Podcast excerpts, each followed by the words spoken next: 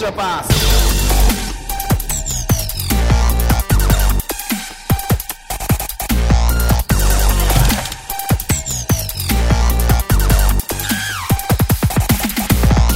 Minasan, 皆さん、こんにちは。エクストラパスポッドキャストです。ズボンです。分析担当、慎太郎です。よろしくお願い します。戻った。戻りま戻っしたた。みんな戻った戻りよ、ました慎太郎さんはが。いミステリーハンターじゃなくなったよ。よかった。はい。危うくそれのまま行くのかなと思ってましたけれども。はい、いやー、B リーグも、か、佳境じゃない、佳境ではないか、まだ。レギュラーシーズンがね、終わりつつありますね。そうですね、終わりつつありますね。はいで、慎太郎さんがね、あの、CS に向けて、えー、まず東地区の1位の宇都宮、あ、はい。西地区の琉球への、えっ、と、せ分析をね、えー、慎太郎さんの方のサイトにアップされてますんで、はい。よろしければぜひ見ていただければなっていうふうに思いますけれども。ありがたいことにですね、えーはいこの2記事、2日間で、今、はい。アクセスが1万2000ほどええいただいております。誠にありがとうございます。すごいね。はい。ちょうど1万2000ぐらいですね、さっき見たら。毎週さ、はい。毎週 CS やってくれればさ、そうですね。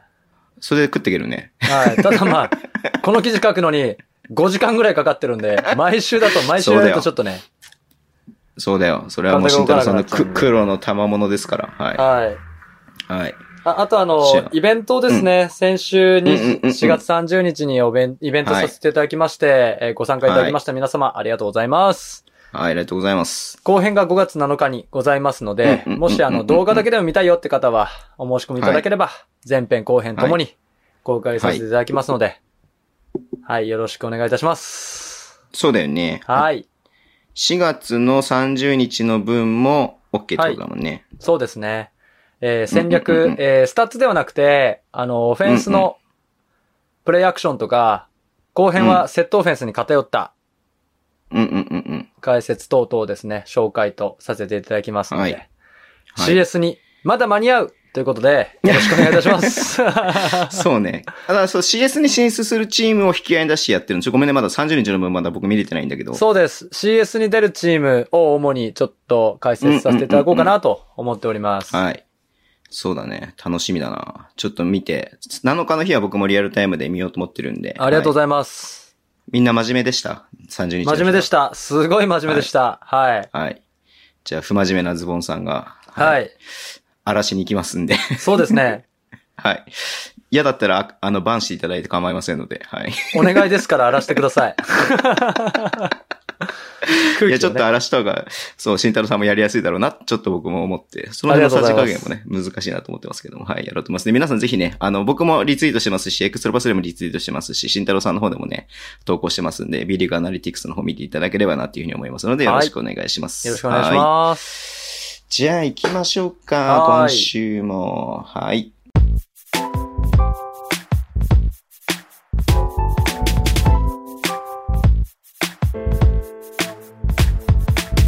ニュースです。はい。はい。えー、まあいろいろとね、まあさっき言ったように B リーグもレギュラーシーズンが終わりつつありますんで、えー、まず、CS のチームが全員き、全チーム決まりました。うん順位はまだ決まってないですけどね。そうです。順位は決まってないけれども、はい。えー、まあ、単純に行きましょうか。宇都宮、えー千葉、川崎、富山、渋谷がはい東地区の、え3つプラスワールドカード枠。はい。で、琉球、大阪、三河が西区から3チーム、上位3つということですね。。はいい。で、千葉と川崎は入れ替わる可能性があるし、富山と渋谷も入れ替わる可能性があるし、大あります阪と三河も入れ替わる可能性がありますんで、そまうなだんです最終的な順位が決まらないので、はい。慎太郎さんのその分析が、 忙しい特。集がやりにくい、もう。 はよさ、クォーターファイナルのさ、そうだよね。やつそとうかだよやねりたいねんけどさ、そうだよね。キワッキうんまでわからんからさ、そうだよ。まあ、今週末までありますからね。そうう。ん。はい。え、どう来しよ週うまであるでこしれょ来週まであるでしょ来週来週から CS だよ。だって13日からでしょ ?CS。そうそう、じゃあ13日来週でしょ。あそうかそうかそうかそうか今週。そうそう。うんうん今週末まで。今週末が、そうそう、がありますんで。千秋楽はい。なんだったら10日まであるからね。あの、多分最後の試合は。B1 ね。うん。そっか、だからそういう、あ、そういう、そういう意味では来週まであるのか。んんそうそうそうそうごめんなさいすいそうません。来週だね。うん、ごめんごめん。来週までありますね。はい。今週末で終わりではないというね。うん。来週の水曜日もあるからね。だはいって、三河と大阪のということです直接対決がさ、そうそうそう。キワそうそうそうキワでしょでそうも そう。うでこれはもう二つ取った方が上に行くっていう感じになりますからね。そうですねうん。うん。うんいやー、楽しみだな。はい。どうするなんかこれ予想とかする予想っすか山が決まんないとなっていうのはありますよね、正直。でも来週の収録では多分大体決まるかできそうですよね。な。うん。じゃあ来週予想しよっか、これはね。はい。はい。うん。じゃあまずはこの決まったチームの皆さんおめでとうございます。はい。いや、4年ぶりですよ、でサンロッカーズは。いやいやいやいやいや、だ初年度以来ってことでしょそう、初年度以来。ねえ。うん、楽しみだね。うん。今のまま行くと、えっ、と、琉球と、富山。そうっすえーね。し、宇都宮と渋谷なんで、はい。まブレッあ、クス渋谷フアリーナにァンとしてはは、いブレアリのが近いからいいけれども、そうででもすね琉球ならリーフで行っちゃってもいいかなみたいな気持ちもあるよね、もきっとね。どっちに乗り込むかで。ですよ。はい。いや、いいな、これ。あ、そうだ、宮本くんがなんかあれでしょあの、 沖縄アリーナで、そうなんそかうそう。あそ遊んでる、ちょっと僕まだ見てないんだけれども、なんかあのダイナーにアップしてたんで、ぜひそれも見ていただけるとと思います。はい。見たアリーナ田んぼを見ましたよ。あ、見たんだ。すごい細かちょっとまだ見てなく、い。細かく田んぼしてましたよ。 YouTuber だった、YouTuber。 はい。しっかりやられてました。そうなんだ。これはもうあの、本土の人は見るべきですよね。はい。あ、はいそうだね。全員見るべきはいダイダイナー、ぜひ見ていただければなっていうふうに思います。まず、東京がね、ちょっと、えー先週の試合結果を持ってっていうのがありましたけれどうも、ん。うーん、まあ、ちょっとね。そこが波乱残念だったかなですかねっていうのもありますよね。うん、うん、うん、うん。どうなんだろうあのー、慎太郎さんのなんだっけえっ、と、なんだっけあのー、なんとか、なんとか理論、なんとか解析。あああ、名は前い。がピタゴラス勝率ですかあ、ピタゴラス勝率。はい、はい。はい。結構合ってる感じになってきてんの全然外してますよ。 川崎と、川崎とはいはいはいね、渋谷が行けないっていううんうんうんうんうんうん。分析だったんですけど、はいはいはい。全然行けてるっていうね。あ、そっか。それ、あれだね。ちょっともう一回振り返って実際どれだけ合ってたかっていうのがあれだね。はい振り返りたいですねうんうんうんうん。なんかズボンはなんか多分名古屋が西地区結構上行くみたいなこと言ってた気がするんだけども、全然行ってなかったっていうね。はいや、あのー、30試合の、な、ちょっとわからない人には解説するんですけど、30試合を節目にして、うん、で、真ん中ちょうど終わったあたりで、得失点差とかいろいろ絡めて、ピタゴラス勝率っていうのが野球であるんですけど、それをバスケ版に適用して、ここが CS に行くぞっていう記事を出させていただいたんですけど、はい。はい。川崎と渋谷が行けないっていうね、予想を、その数字ではしたんですけど、まあそこだけちょっと、どうなったのかっていうところですね。そう答ね、え合わちょせっしてといきた答いえ合わなとせをしたいですね。はいうんうんうんえー、そうだよね。だから、あれ今何を思ったんだっけな。 えっ、と、えっ、と、あ、でもそうなんだだから、そのさ、まあ、それも60試合やったらっていうことが前提のさ、あれなわけでしょ、うまあ、でも実際さ、全然消化できてないチームあるわけじゃないですか。そうですね。まあ、どこまそう考えるでと、うんうんうん。真ん中の時点で予想ができるのかっていう実験ですね。うんうんうんうんうんうん。だからまあ、ちょっとね、イレギュラーな部分がありましたよね。の辺もうんっていう言い訳をしておきましょう。そうですね。ありがとうございます。はい。OK。えー、B2 の方も、えー、B2 の方はレギュラーシーズンが全部終わりまして、はい今の段階でね。はいえー、で、C、CS じゃない、プレイオフのね、えー、チームと順位が全部決まっております。はいえー、1位、群馬グレイサンダースと8位の、8位扱いの、えー、山形ワイバンズ はい。がクォーターファイナル戦う。で、同じ山は越谷アルファーズと FE 名古屋。はい。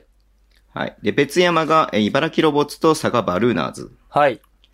えー仙台と、えー西宮という8強セミ、クォーターファイナルをこれで行うということになりましたけれども。これはもう予想できんじゃないの慎太郎さん。これね、あの、願望的に、東のチームが上がってきていただ、個人的には佐賀が好きなんですけど、はいはいはあいはいの、佐賀のバスケットがすごく好きなんですけはどいはいは、い東のチームがあた上がってきていただけると、この地獄の東地区が ですね、多少は、多少はこう散るんじゃないかなみたいな気持ちではいますあね。ー茨城とかなる群ほど馬がトントンって上がってきていただけると、うんこうんう、今、東地区にいるチームが、あの、西に行くのかなそうだね。まあうんちょっとずれるよね。うんちょっとずれていくので、そのあたりで、もしかしたらちょっとバランスが少し丸くなるのかなという期待は少し持ってますけど。いや、でもさ、西地区に行くの富山とかさ、そうっすよ。はい。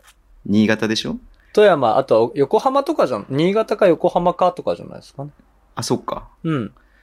あの、まあ富山は別として、はい。新潟も、横浜も、 余計バランスがあれなんじゃないん違ですか、うね、違う違う違う。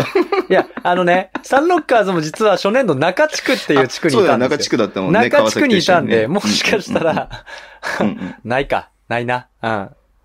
そうだね。ちょっとあいの、やひ都道府県のなんかコードみたいのがあって、それの順番らしいんで、ちょっとコそード、うそうそうそうそうそうそう。都道府県コード出してみようか、今。都道府県コードになる、いやもう、うんなもうえ、いや、時間かかるからいいや。はい。都道府県コード はじゃあ次行きましょ見、見たくない現実が さらされるんでう。、そっかそっか。ま、目の当たりにしちゃうか。うん目の当たりにしちゃうんで。はい。いやー、だからそうだよね。やっぱり、群馬は結構な感じで来るとは思うんですけれども、まあ今シーズン、越谷にね、まあ最上盤ね、負けてるっていうのもありますんで、越谷と同じ山になったっていうのが、ちょっと群馬にとそっうてはね、若干鬼門鬼門なが。のかなっていう感じはするし ありますね。ね。で、逆山はやっぱり茨城、今調子は、まあそこまで良くはないというか、まあ、まあ平常通りって感じで、西宮の方がぐいぐい来てるかなっていそうのうがであするね。西宮がね、強いんですよね。うマジで。ん。いや、ボンズでしょ、ボンズ。ね。だからトラソニーニがね、どれだけボンズを止められるかっていうのも楽しみなんで。ああ、そうか、トラソリーニ。いや、はいトラソリーニ B2 にいるんすもんね。ちょっと。そうだ。よ。 トラソーリーニ B2 にいるもんな。そうだよ。うん。考えらんないよね。うん、強いカッ強プスポいッ。トとね、はい。空想がいますから。はいはいはいはいはいはいはい。それだけでもすごいのにねって話になりますけれども。うん。はい。ズバリ慎太郎さん、優勝はえー僕は結構、そうですね、茨城を個人的にはずっと推してるので、茨城が勝ってくる。れると嬉しいなと思ってますけど、じゃあ、群馬、茨城って感じですかそうです慎ね。太郎さんのその日そのっか決勝でっていうようなはい。感でじ。茨城勝つかな、群馬に。まあ、直接対決ではそんなに星取れてないんですよね、確かね。はいはいはいはうい。ん取れてないね。ううんんうん。ですからまあ、まあ、あの、健康状態によってはまあそうだね。。あるんかなと思いますすけどね。調子と健康状態。まあ、ホーはムい。取れないんで、ちょっとそこがうんうんうん。不安です確けかど。にね。うはい。んいや、楽しみだな。。はいい。じゃあ。えーで、B2 の方もね、だからその、全日程終わったっていうことで、スタッツのね、リーダーズが決まりました。はいはいはいはい、はい。得点王、山形のアンドリュー・ランダル。はいまあ、ランダル23.7得点、はい80勝。えー、アシスト、石川海と熊本ボルターズ。2年連続2回目。はい8.9アシスト。 8.9は、 やばい。アベレージ8.9やばいよ、B リーグでね。うん8.9はやばい。ねえー、リバウンド、アイザック・バッツ、13.1。はい。はい。 13.1ってすごいよね。 はい。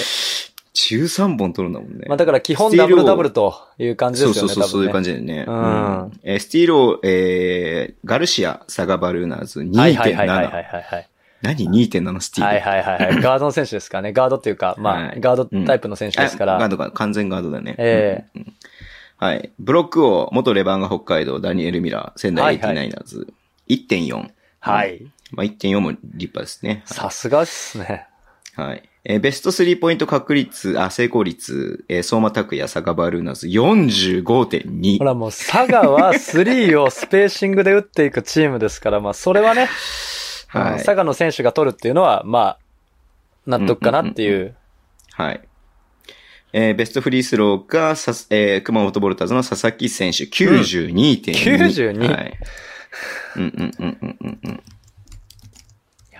はすごいよね。92ってことは。はい。10本打ったら、10本か9本ってことでしょそう、10本か9本 っす。すごいよね。うん100本打って92本入れてるってこと、8本しか外さないってことでしょそうそうそうそう。すげえな、これもうおかしいよな、っていう感じですけども。はい。まあ、受賞の方おめでとうございます。おめでとうございますはい。ということですけれども、まあ、ちょっとね、まあ、いろんなニュースはあるんですけれども、まあ、こういうのが、こういうのが大きかったので、この辺にしときますかね。あれ、北海道ブースターさんとしては、これは行かなきゃいけないですかえ、なになにな、なんかあったっけえー、オリモスオーナーが、宮永ヘッドコーチに続投を。ああ依頼とはいはいはいはい。うん。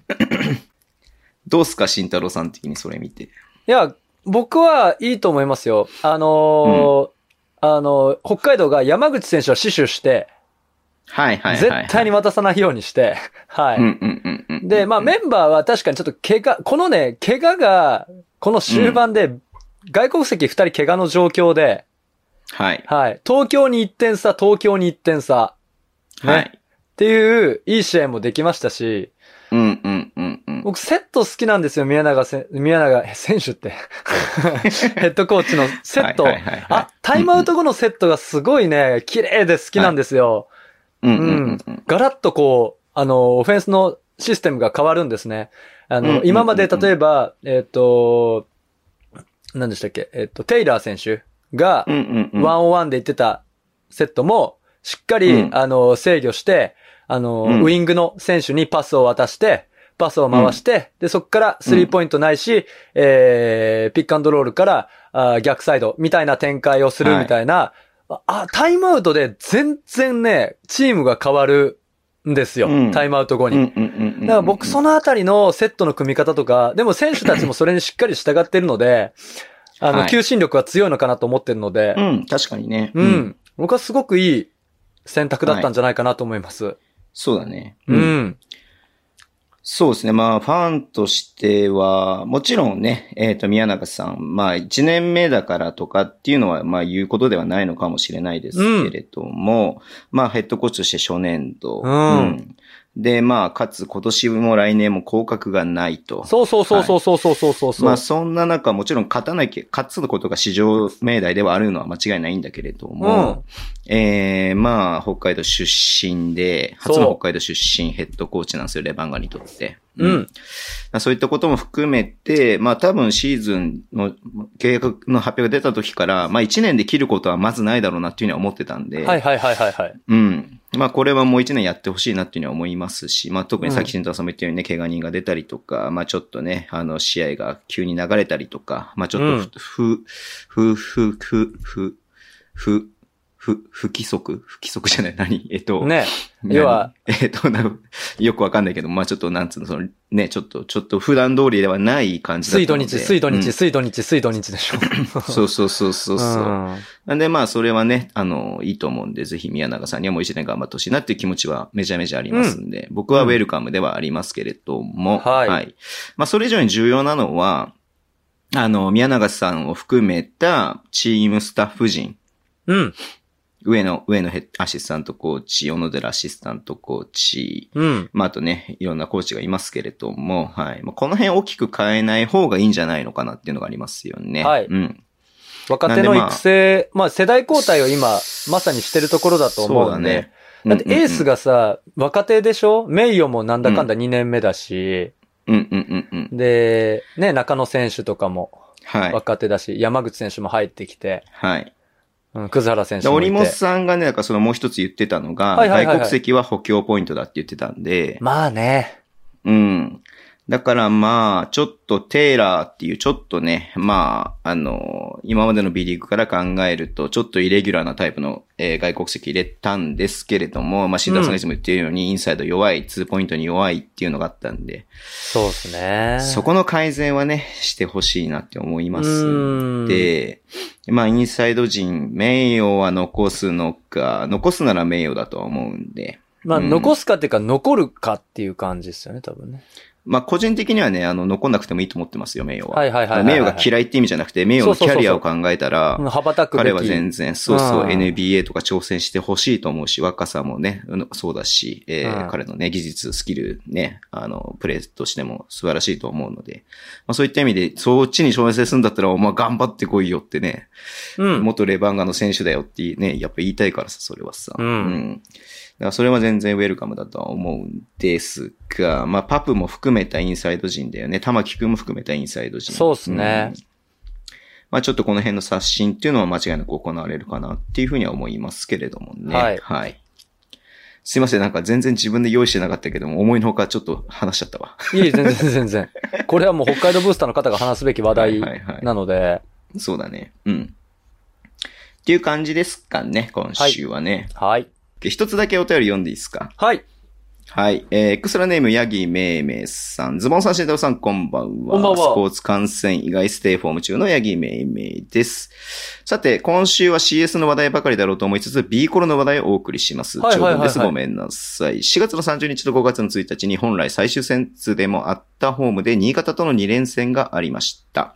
初めての横浜武道館での、えー試合開催、ミーリングヘッドコーチのホームでの最後の式など、えー、B コールブースターとして話題の尽きない大会だったのですが、やはり注目は現役最年長、武田健選手のホームでの引退前、最後の勇姿だったと思います。はい。えー武田選手は慎太郎さん泣かせの選手です。プレー時間も短く目立ったスタッツもありません。でも B コールには欠かすことのできない選手です。うん。 1番から4番まで器用にこなし、その時必要なタスクを守備でも攻撃でもこなす。特にテイ、テイラー選手やオクテウス選手のような、えー難敵とマッチアップし止めてくれます。そうそうそうそ攻撃がう停滞し、打つ手がない時、高い確率で得点してくれるのが武田選手でした。そんな武田選手は、え 2, 連戦の2日目先発出場されます。これはいわゆる引退に花を持たせた起用ではなく、過密日程の中、キャプテン生原の離脱もあり、えー疲労が残るガード陣を救う起用だったと思います。えー最後のプレーが特に印象的でした。残り時間も少なく、点差も10点差付き、えー森井選手から最後の攻撃を託された武田選手。うん。 45度から小原選手のピックを受けてペイントへ侵入、シュートに来ると相手ディフェンスも寄ります。そのままリング下に侵入した武田選手は、スリーとすり抜け、えーうんフリーのカーター選手で絶妙なパス、カーター選手のスリーが決まり勝負は決しました。最後までチーム本位の、えー武田選手、試合後以前のチームメイト、えー新潟のウォッシュバーンとの抱擁はビーコルブースターの胸を打ちました。あえーしばらく喪失感に耐えられそうもありませんが、どのような道を進んでも、えービーコルブースター武田選手を応援し続けると思います。最後に、えー公式ブーストソングの We are B コルセアーズから一節。今も昔も野山に混じりて、よろずのことに武田健。ナンバー25、えー武田健っていう風に来てますけれどーも。あー。はい。武田健ですよね。うんうんうん。ね。あの、現 MC さんっぽく言う役に。、そうね、あのね、あの歌でなんかね、それぞれの選手のなんかあれ歌うっていうのがありますよね、ビーコルの歌をね。うんいやー、お疲れ様でした。これで一応二度目の引退になるんですかね。まあ、厳密に言うともう一試合残ってるんで。まあもちろんも ちろん。ホームでは最後っていう。そう、ホームでは後。最後で。もう胴上げしたりとかね、引退セレモニーとかやったんで、なんかもう引退なのかなと思うけど、実はもう一試合、東京戦 がね、明日、えー5月の5日にありますんで。はい。いやーっていうのはありますがこれ、僕実は日本のバスケットを見始めたのが、本当 NBL 最終年。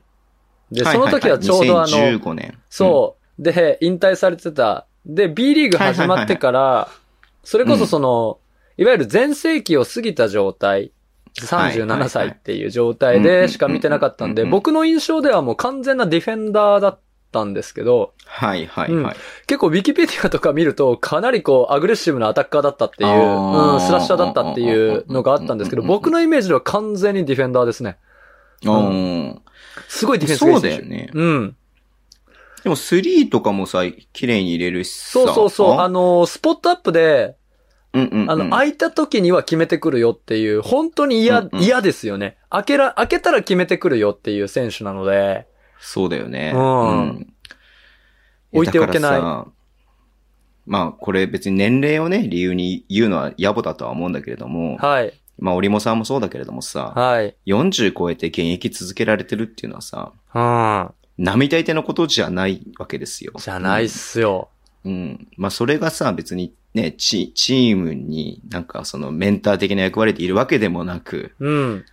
ちゃんと試合に出て、そう。それなりにプレータイムもあってっていう選手なんで、うん。やっぱ、なんか、やっぱ、並々ならぬ何か素晴らしいものは持ってるとは思うんでね。うんだって、7、8分出てるでしょ、アベレージで。だって、うんうん。ロッカールームスタッツの選手かと思いきやそうじゃないっていうところ。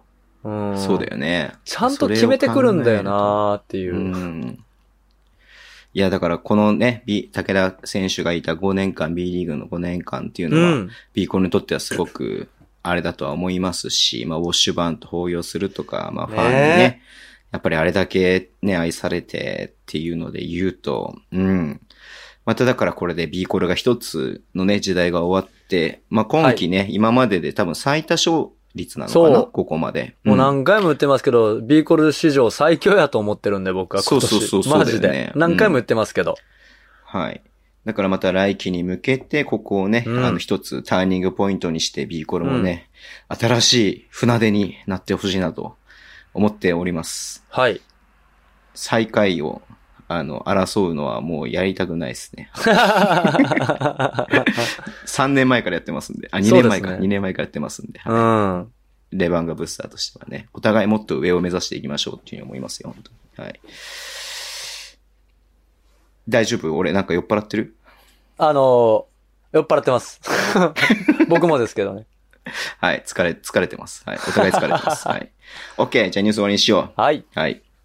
武田選手お疲れ様でした。ありがとうございました。はい。めいめいさんもありがとうございました。素晴らしい。ありがとうございます。はい。OK、じゃあ、エクパーティーね、行きましょう。はい。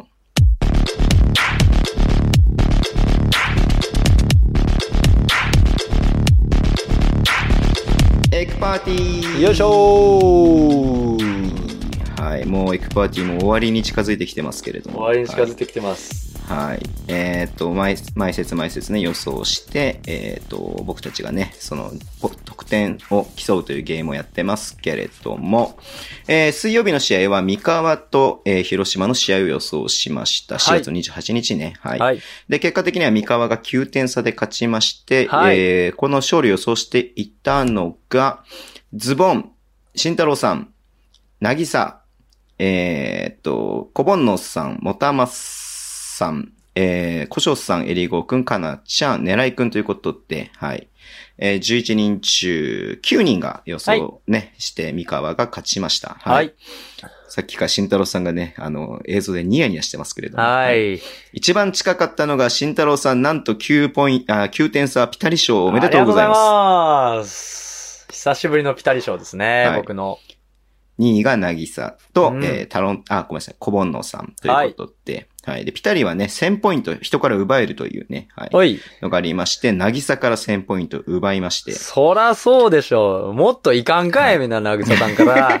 はい。いかんかいでもこの結 果、この説終わって、まあ、はい、なぎさの1位、えー、2位が、えー、小翔さん、3位の、えー、慎太郎さんというのは変わりませんが、1000ポイント奪ったことで、えー、だいぶ差が縮まりましたが、2000ポイントくらいまだ差がありますという感じですね。はい。はい、で、えー、週末の試合、えー、北海道と富山を予想しました。ゲーム131点差で、えー、富山が勝ちまして、はい、えー、ゲーム2は9点差で富山が勝ちました。うん、えー、ゲーム1、えー、予想し、えー、富山の勝利を予想したのが、たまさん、なぎさ、こぼんのさん、こしょうさん、ねらいくん。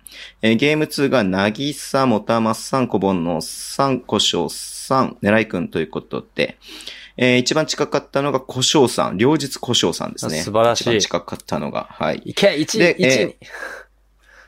1位 ?1 位になれ、1位になれと。 1位になれ、こしょうさんがね、はい。うん、で、この結果、えっ、ー、と、一、えっ、ー、とね、まあ、今現在での順位は、なぎさ1位、2位、小翔さん。おっす。で、この得点差がなんと1000ポイントまで縮まってきました。よっしゃ、いいぞ。小翔さんがこの説ね、えー、1000ポイント以上取りましたんで。 KK、はい、で、えっ、ー、と、3位が慎太郎さん。なぎさとの差は2000ポイントぐらいですね。はい。うん、 で、4位が、えー、ズボン。慎太郎さんとの差は300ポイントです。はい。はい、 えー、5位が、えー、かなちゃん、えー、かなちゃんと俺の差がほとんどないね。来た来た来た。 100ポイントね。 50ポイントぐらいしかない。がはい、70ポイントぐらいしかない。来ましたよ。やばいやばいやばい。やばいやばいやばい。やばくないんだけど。 6位がエリゴ。 4位にやばくないね。そうね。僕最近外しに行ってるからね、本当 にね。はい、7位が小盆の3、8位が、えー、宮本さん、9位が元山さん、10位が狙いくん、11位が田野田さんというふうになっています。はいえ今日はね、北海道と富山の試合メインに話そうかなというふうに思ってますけれども、はい、うん。えー、っと、慎太郎さんがなんかね、すごい北海道頑張ってたねみたいなことを言ってくれたんで、うん、僕はすごく嬉しかったんですけれども、はい。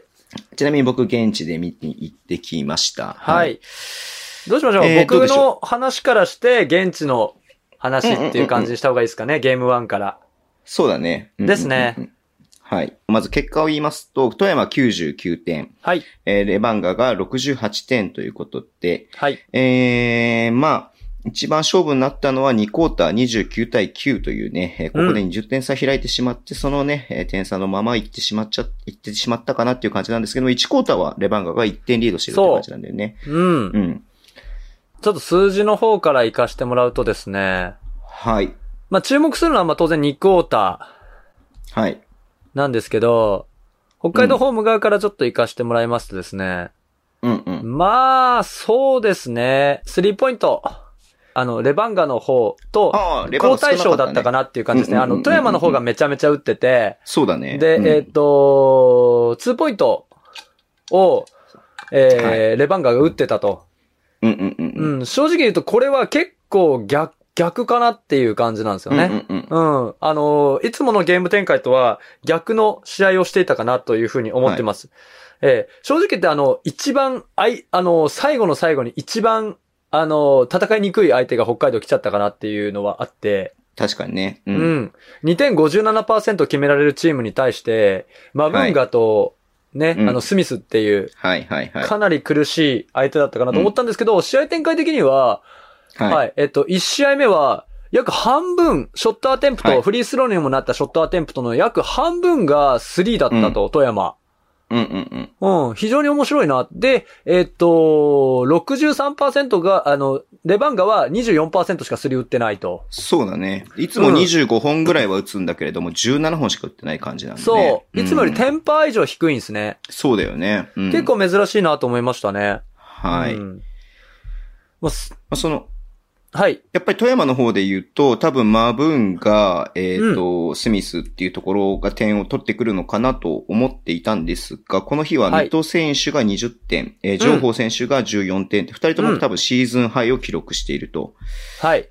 で、その他にも松脇選手、岡田選手が2桁得点してるという感じなんで、まあ外国籍にやられたかっていうよりかは、えーす日本人選手のスリーポイントにやられたかなっていう感じがありますよね。うんそうなんですよ。そこなんですよね、やっぱりね。オフェンスリバウンドとか、あの、実は取ってるんです。あの、獲得率ベースで言うと、北海道の方が取ってるんですよ。うん、うんうんうんうん。で、あの、実質シュート決定率が、はい。えー、北海、えー富山驚異の71%とい うね。地獄みたいな決定率です、これ。そうだよえね。えスリーポイント41%入れてて、しかもそれが14本だからね。そう考えてそうで EFG は伸びますよね。うん、EFG がめちゃくちゃ伸びるっていうね。はい。え、2点もえげつなくないですか、これ。 2点も60 6割以上だよね。うん。うん、めちゃくちゃ7伸びて割ます弱よ入ね。れてる。はい。うんはい。はい。え、だ、えげつないぐらい決めてるんで、うんうん。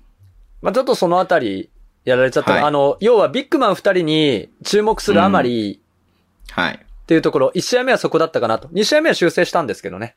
はい。うんうんうんうんうん。っていうところ、一試合目はビッグマンにあまりにも意識するあまり、そこの、それ以外の選手に決められてしまった。はい。というのは、あの、得点だけではなくて、アシストの割合。うんこうれん多分、富山チームハイじゃ、あ、今季ハイじゃないかな。72%。アシストから決定されへたーフリースローも含めた、はいショッはいはい。決まったショットって72%もあるんですよ。うん。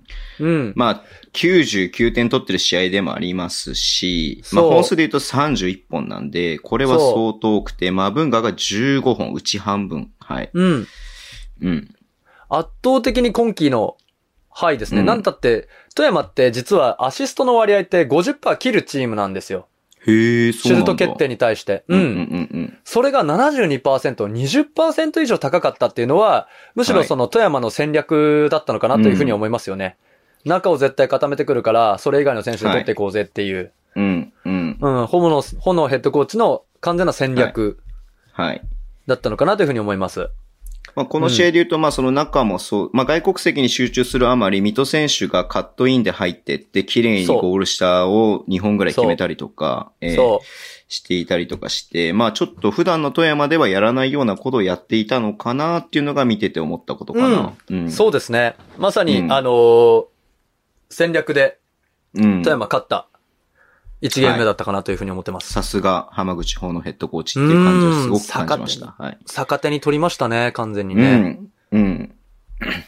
だって、ペイントの得点の割合とかもさ、32%しかないんだもだから、おかしいんだよね、富山ね。これん。ね。そう、おんかしい のよ。富山じゃないチームなんだよね。だから、このそう2つそうだけそう見ると。はい。うんやってることは、やってることは富山のこと、やってることではない。はい。そうん。う。うん。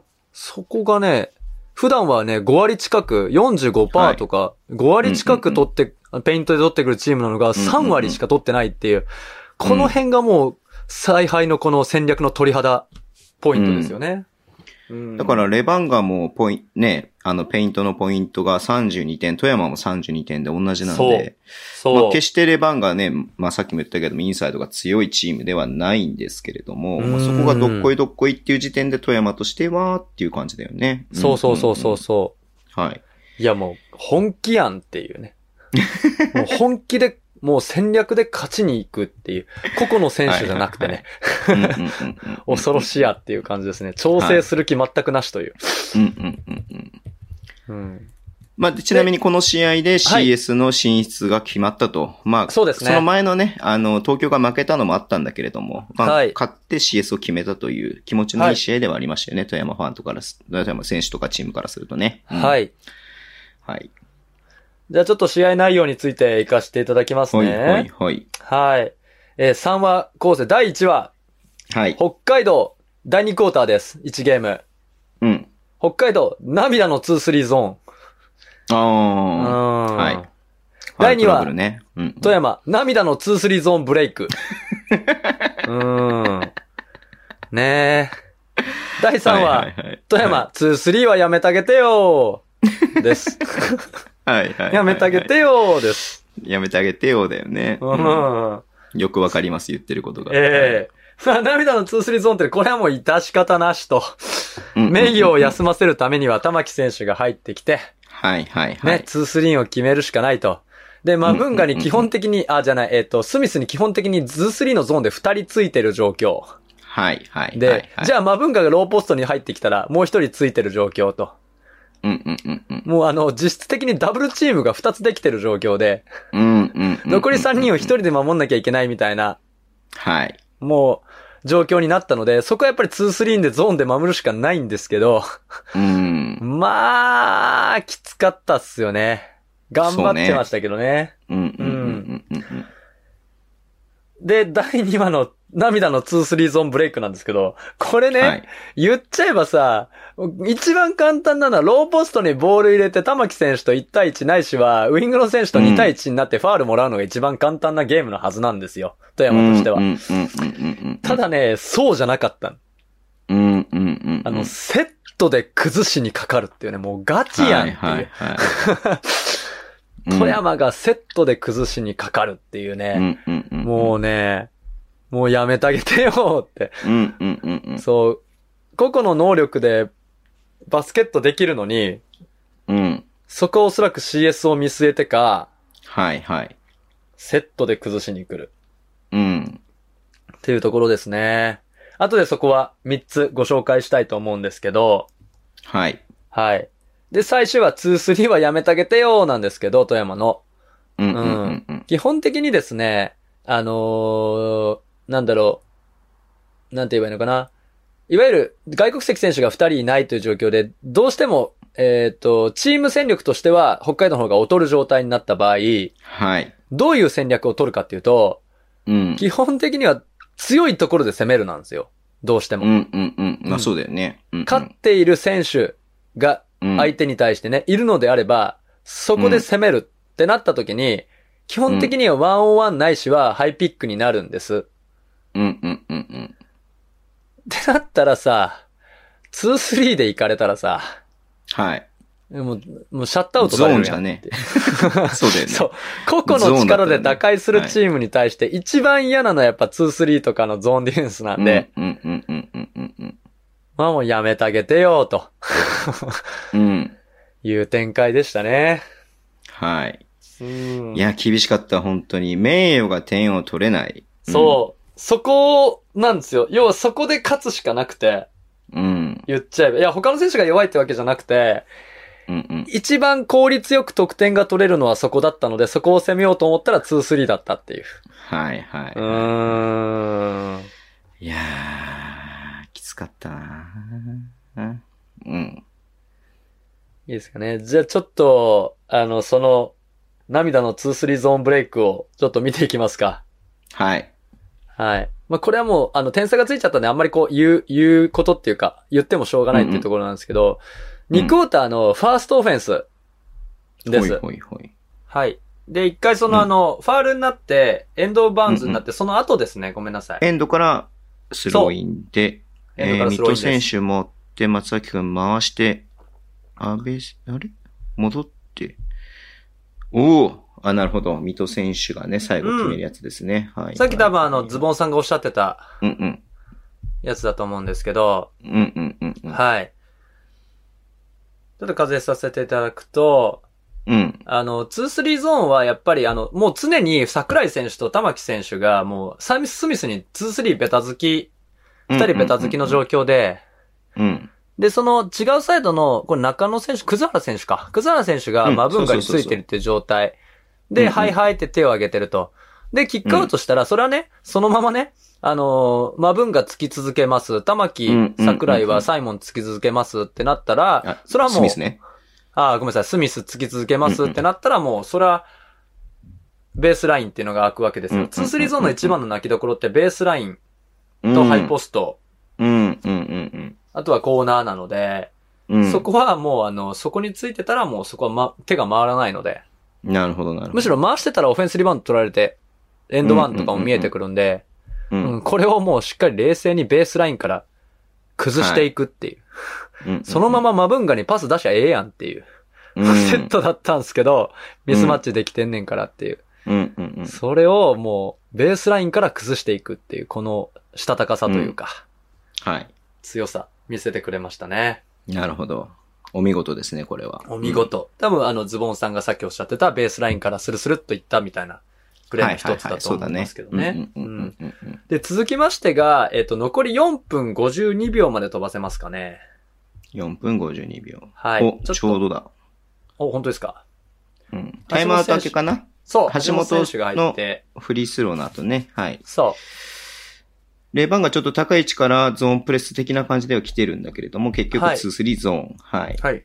ツースリーゾーンです。マブンが、松脇くん、岡田、ハイポストにマブンが、松脇くんに戻すふりをして、コーナーのサトルマエタのスリーポイント。はい、はい、はい。ここもだから泣きどころをしっかりついていくですようん。うんうん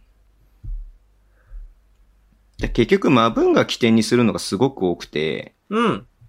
これもその一つですよね。そう、ハイポストとコーナーって泣きどころじゃないですか。そこを的確にハイポストに入られたら、で、うん、もともとウィングにいたら、そりゃ、サイモンに、あ、サイモンじゃない、スミスに、あうんのー、二、人つかなきゃいけないから、コーナーなりウィングは手薄になるはずなんですよ、逆サイドうの。ん、うん、うんうん。で、そこで、一回振って、うん。あの、ベースラインから逆サイドの選手がベースラインでコーナーに行く。ここの時点でもうアウトナンバーなんですよ、基本的に。そうだね。うんだ山口選手が、えっ、と、その、えっ、と、スリーポイントのケアに行くんだけども、逆を突かれてっていう感じになっちゃうわけだよね。そうそうなんです。もう、マブンガに、要は、ベースラインをスルスルスルっと、えー、誰 ?13 番のはい。えー、前田、サトル前田が来た時点。点で、この時点でアウトナンバーになっていて、うん、うん、うんうん。で、その後、えっと、ウイングに松脇選手が入って、はい。で、じゃあ、マブンガにハイポストでボールが入ったら、じゃあ、松脇選手誰が守るのって言ったらコーナーの、うん。えー、ね、山山口口君選手しかいないと。うんうんうんうんそれはもうパップはベタ好き、スミスベタ好きやから。で、そうなるそうだよと、ねじゃあコーナーっていうかね、これウイングっていうかほぼトップなんですよ。トップとコーナうーんうをんうんうん二人で守らなきゃいけないっていう状態になるんで、うんうんうんうんこれはね、厳しい。これ松崎くんのポジション取りがうまかったよね、だからね。こそうれウィングで立ってたら二人ケアできちゃうけれども、その通りトップの方までスースースーって動いていくから、これをケそのア通りできなくなってっていう感じだもんね。うんその通り、グッドスペーシングですね。うんうんうんうんうん。。はいい。あのーやっぱり、ハイポストでマブンガが入ったら、そのウイングのトップの2-3の2の選手が入らなきゃいけなくて、で、その時点で、あのースミス、サトルマエタ、松脇、うん3人うんいる。うんうんアウトナンバー、オーババーロードの状態になっていて、うんこれオーバーローうド、ゾーンで言うとオーバーロードって言うんですけど、オーバーロードの状態に、えーディフェンダーがパプと山口選手しかいないっていう状態になるんで、これはもう理想的なゾーンの崩し方になってますよね。うん。うん。じゃあちょっと続いて、もうちょっと進めて3分25秒まで行きましょうか。もうちょっと進めれば大丈夫です。は、はいい来ましたね。名誉のフリースローの後かなそうです。名誉のフリースローの後です。えーと、岡田くんから、高い位置でボール回してるね。うん。まあ、あうんの、ゾーンに入るときはこれなんで、基本的には。はいで、最終的に情報くん、情報さんのスリーポイント。はい。これもね、美しいですね。うん。これ名前で言うと2フックって言うんですよ。うんうんうんうん。。あの、2-3の、2の選手と、3のウィング側の、あ、コーナー側の選手を、2人の選手がスクリーンすると。うんうん。で、そうするとゾーンディフェンスなんで、もう選手が他にいない状態になったああー、ところなで、るほど。そう、コーナー、あの、ウィングに、情報選手が入ってくる。これ2フックって、2人の選手がフックする。はいはこい、はれい。 2フックって言うんですけど、これ比較的ベタなんですけど、ゾーンアタックとしては。うん。これをさ、このあ点差が開いた状態でしっかりかけてくる。バチッと。うん。ね。綺麗でしょ美 だからしそい。の、ディフェンスの橋本選手にマブンガが、えースクリーンというか、あの、スクリーンになって、そう。山口くんに悟る前田がスクリーンして、はいディフェンスはあ出てこれないから、はい。情報選手はフリーで、ドフリーで打てるって感じですね。そう。アウトナンバーを当然作りながら、しっうん。かうりん、ね、ディフェンスが来れない。ゾーンうんのうんうん弱点。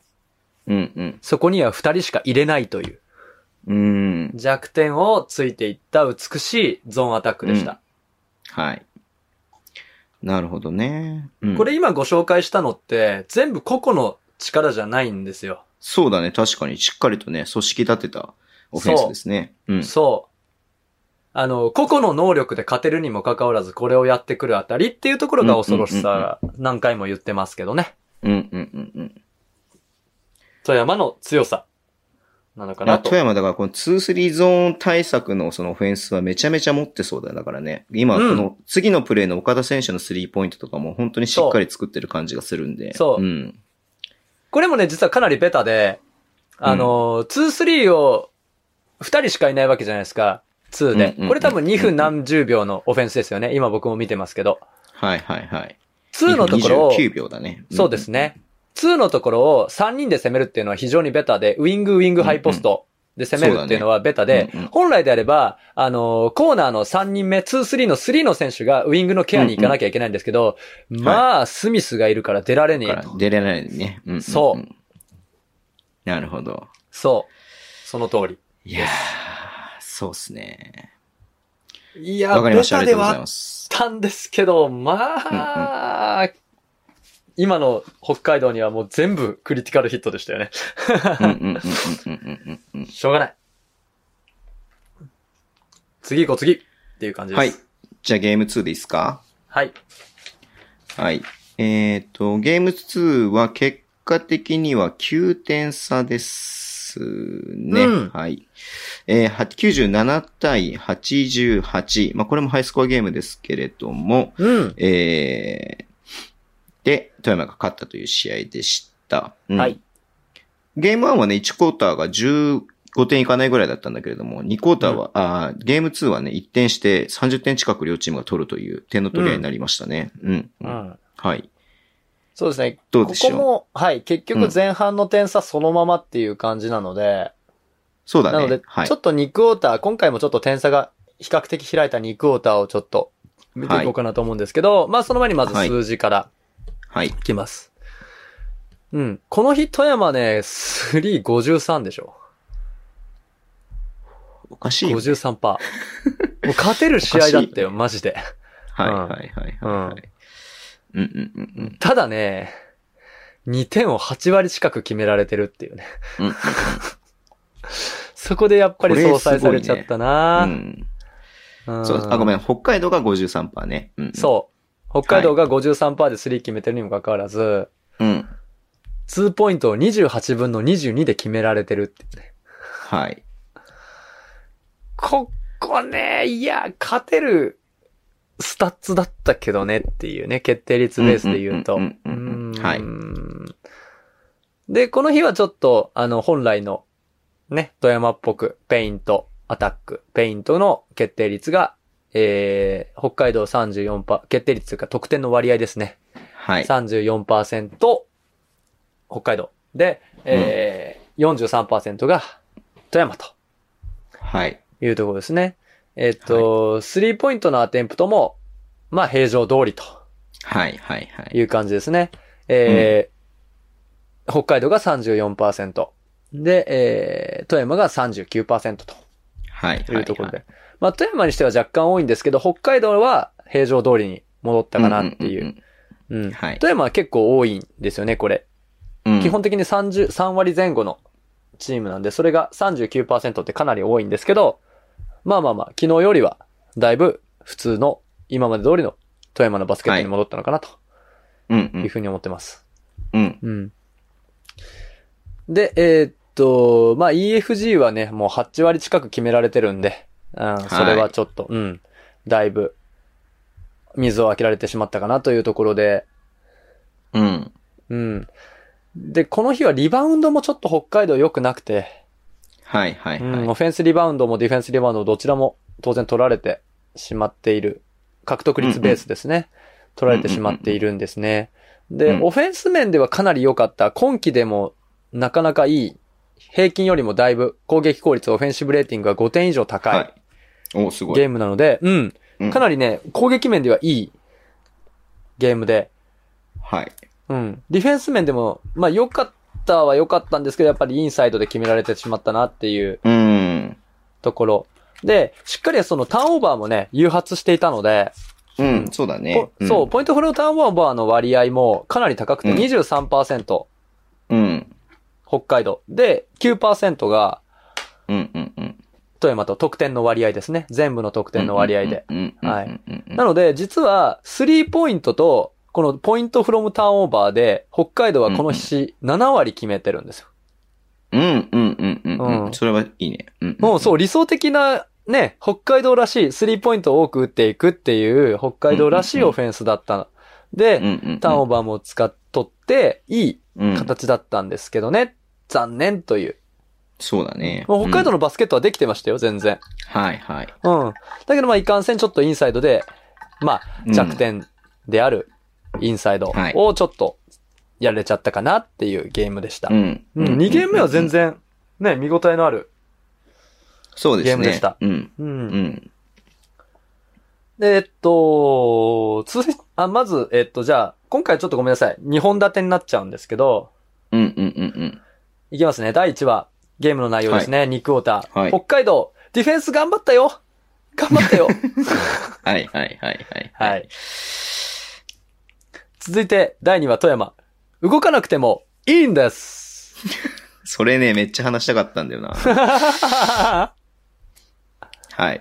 まあ、2クォーター、まあ、点差離れたとはいえ、えーうん9対16なんで、まあ、7点しか開いてないんで。そうそうそううんそうそうそうそう。まあ、全。然ね、あの、これはひっくり返せる点差ではあったとは思うんだけれども、はいまあ、1クォーターとトータルして11点差で、えーね、前半終えたっていう感じですよね。うん。はい。どうでしょうその1本目。はい。ディフェンス頑張ったよ。うう。んうんんこれちょっとまあ、セットじゃないんですけど、一緒に見ていきましょうか。ね。はい。はい。えー、ゲーム2。2クォーター。残りうん。 9分53秒。要は、ファーストオフェンスですね。ほえーっと、富山のファーストオフェンスをうまく守ったよっていううん、うん、うん、うん、うんうん。お話でございまして、このね、ディフェンスがね、このクォーター通してできていて、うん、うん、うん。うん僕は非常にいい采配というか戦略だったなっていうふうに思ってるんですけどね。。うんうんうんうんうん。えーっと、そうですね。今度はゾーンじゃなくてマンツーマンですね。そう、今マンツー。ですね。うんうんうんうん。で、えーっと、エンドからのやつでいいかな。ベベそうですエンドからのやつでマブンが、はい。スイッチはするけれども、ダブルチーム、ローテーション、ローテーション。おーなるほど。はい。そまあ、まず、えっ、と、スマブンガとえースミスの、えーポストアップというか、うんピックプレイで、えっ、と、パプとメイヨがスイッチをしました。う。はい。で、それに対して、まえっ、と、スイ、スミスに、えーダブルチームに行ったので、えーはマブンガが空いた。こはい。こに対して、橋本かな中野くんか、はい。中野くんね中野くが。んがローテーションで行って、はい。はい。でロー、テーパショスンは外で回るけれども、全部ローテーション、ローテーションで、うんえーショット外させたっていう感じですね。そう。んやっぱりこのクォーター通して、っていうか試合通して、このローテーションがめちゃくちゃ決まっていたので、うんうんうんうんうん。パプも必死にクローズアウトをしてるんで、うんうんうんううん。ん。かなりこのローテーションが、あのー富山を苦しめていたんじゃないかなというふうに思います。でこのローテーションに注目して、ョン、うんえー、2クォーター残り3分55秒まで行きましょうか。えっと、ベベがエントリーして、はい。情報さん、マブンガ。これもマンツーだね。うん。またスミスにダブルチーム、名誉とパプのダブルチームで、守った。はい。はい。なるほど。最後松崎ダブくルんが、えー打っそうたけれども、24秒オーバータイム。はい。はい。ダブルチームに入って、もうすでに中野選、あ、くざ選手かな ?5 番。うんうんうん。 5番、5番、くざ選手だよね。そうだよ、葛原選手。うはん。くざ選手がもう、すでにもうヘルプポジションに入ってますよね。マい。ブンガの。んうんうんで、うんえー橋本選手と田じ田田島選手がちょうどいいシェルの位置、ペイントエリアの中なんだけど、3人を見れるよっていう位置にないるほど、まなるすほとど。。うんうんで、、キックアウトして、うん。で、そのね、ゾーンアップしたところに対してね、あの、情報選手が、情報選手か違う、ごめん、間違えた。えっ、と、松崎選手かなカットするんですよ。うんはいうんうんうん。ゾーンアップした、要は2人で3人守ってる状態でカットされると非常に嫌なんですよ。へえ。絶対1人が引っ張られるから。うんうんうんうん。そうすると1人が2人守る状態になるわけじゃないですか。うんうんうん。だから、かなり一人のディフェンスがね、中のバスケットボールカットに引っ張られちゃうので、これかなり嫌なんですよ、ゾーンアップされた時に。うんうんうんうん。だからそこをですよ、そこを田島選手がしっかり、あのー安倍選手へのキックアウト。はいで、注目すべきは、しっかりね、あの、田島選手がクローズアウトする段階で、しあのー左手でね、そう、左手で指示を出してるんですね、橋本こ選っ手。ち開くぞって。そうそうそうそうそうそうそうそうそうそうそう、そこの連携、ローテーションと連携ですよね。で、クローズアウトして、うんうんうん。橋本選手がしっかりついて、24秒オーバータイム。うんはいはいはい。これは多分ね、ちょっと情報選手面食らったと思います。うんうんうんうん。あそこまで深い位置、バスケットボールカットに対して深い位置までディフェンスに行ったら、ここはもうエクストラパスパンパンで、はい、スリーと思ってたんですけう、どんうんうんうんそこのね、やっぱりベテラン同士のコミュニケーション、うん。うんうん、しっかりディフェンスのクローズアウト、要はクロスアウトローテーションって言うんですけど、これ正確には。うんうんうん X を描クロくよスアウトローテーション。はいそうはいは、い田渡選手がウィングに。で、えー、橋本選手がコーナーにっていう、クロスを。今、なんで田渡選手って言ったのあ、ごめんなさい。えっ、と、田島選田手島ね 田島ねですね。ははいいはいはい。うんうんはい。が、えー、ウィングに行き。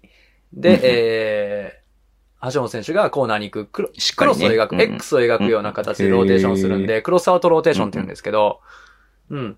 これね、良かった、素晴らしいローテーションでしたね。ううんん。うんうん。さっきの1本目よりもちょっと複雑なローテーションでしたけど、うんうんうんうん、うまかったと思います。はい。うん、しっかり止めたね。はい。うん。で、その後2分30秒ですね。2分30秒まで進められますでしょうか。中野塚選手のワンマン速攻が終わった後。えっと、葛原のワーマー速攻だね。はい。はい。あ、そうか。ごめん。葛原選手のワンマン速攻。はい。の後ですね。はい。そあ、で、これでタイムアウト入りますね。う、はい。うん。タイムアウトが明けた後ですね。うん。OK、始まります。宇都直樹だね。宇都くんが、えっ、と、持っていって、岡田くんがトップで持ちました。マブンガはハイポストにいてもらってう、ん。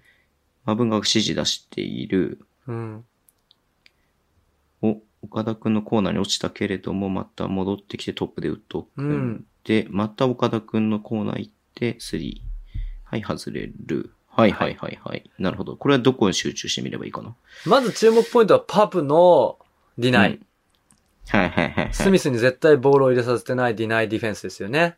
はい。うっん。ていうのがまず1個。うんうんうんうん。はい。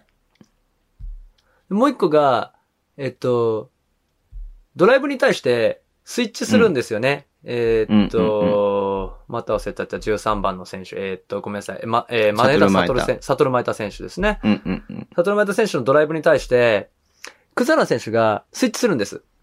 これ、ピールスイッチって言うんですけど、うんうんうんうんドライブに対し、て、その一番近くにいた選手がスイッチすると。うんうんうんうん。で、えー山口選手は岡田選手にスイッチすると。うんうんううんん。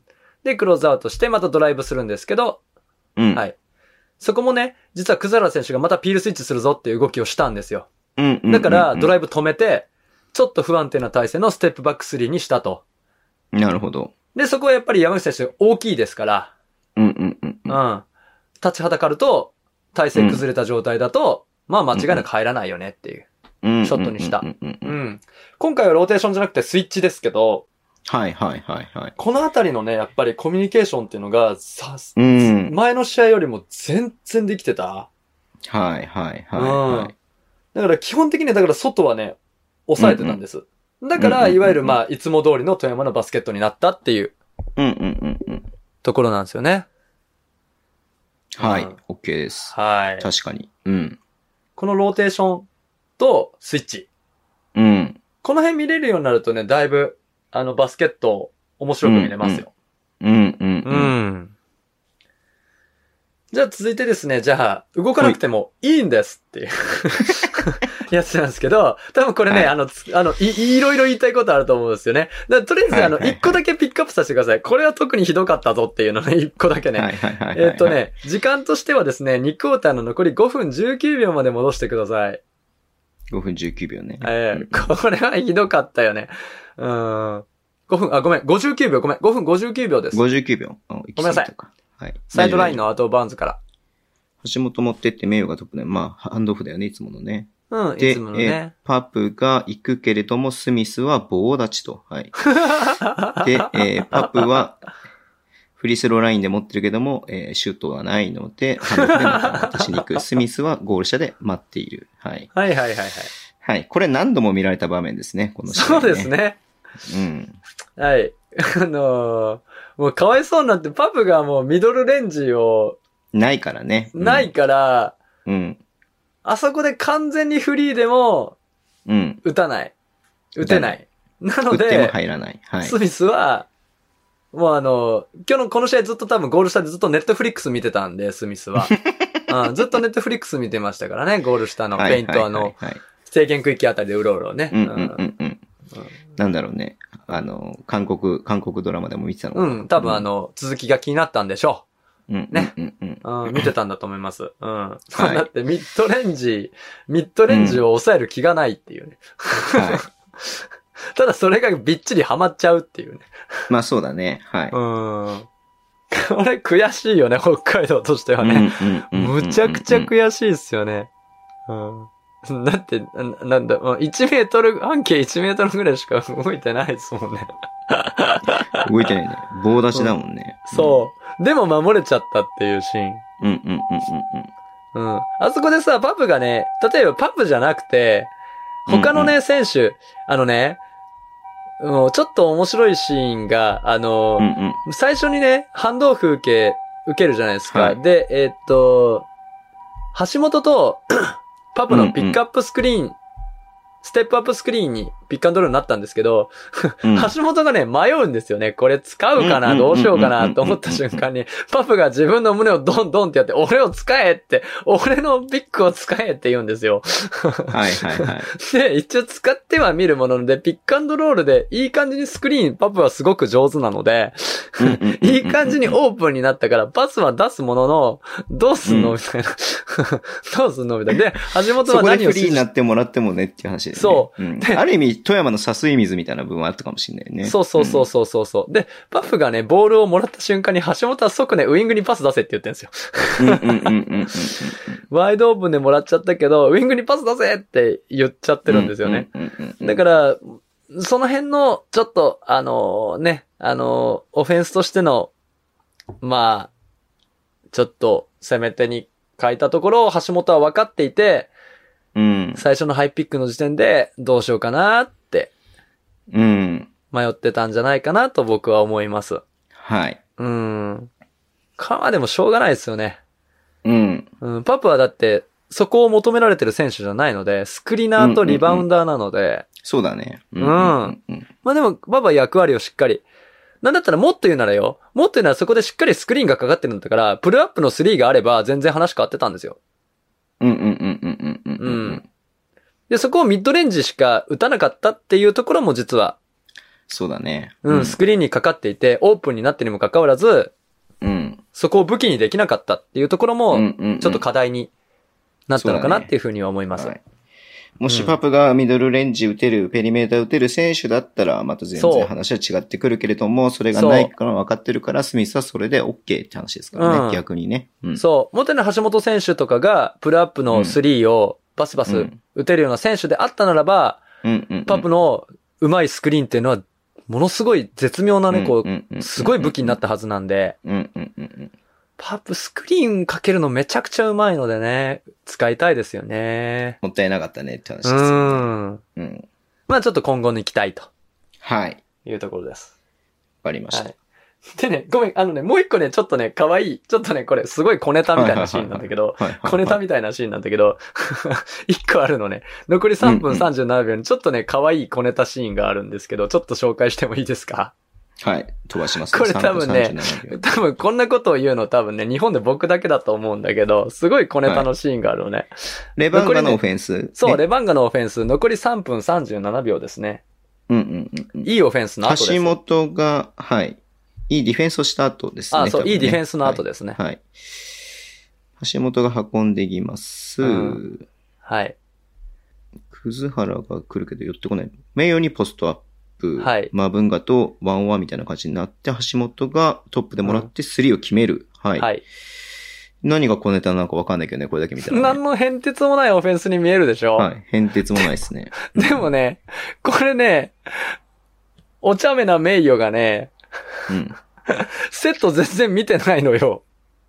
あ、そういうことそう、だから全然セット見てないの。だからこれ多分これ予定してた形ではないんだけれども。全。然違うんですよ。本当はね、本像指示してたんですよ。はいはいはい、はい。だか、ら、右のね、ハイポストにパプが上がったのよ。そしたら、あれあれみたいな。名誉来ねえけど、みたいな。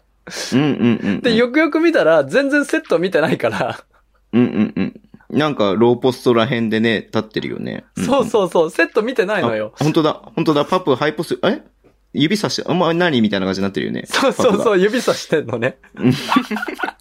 お茶目でしょお茶目ななる名ほど誉さんという。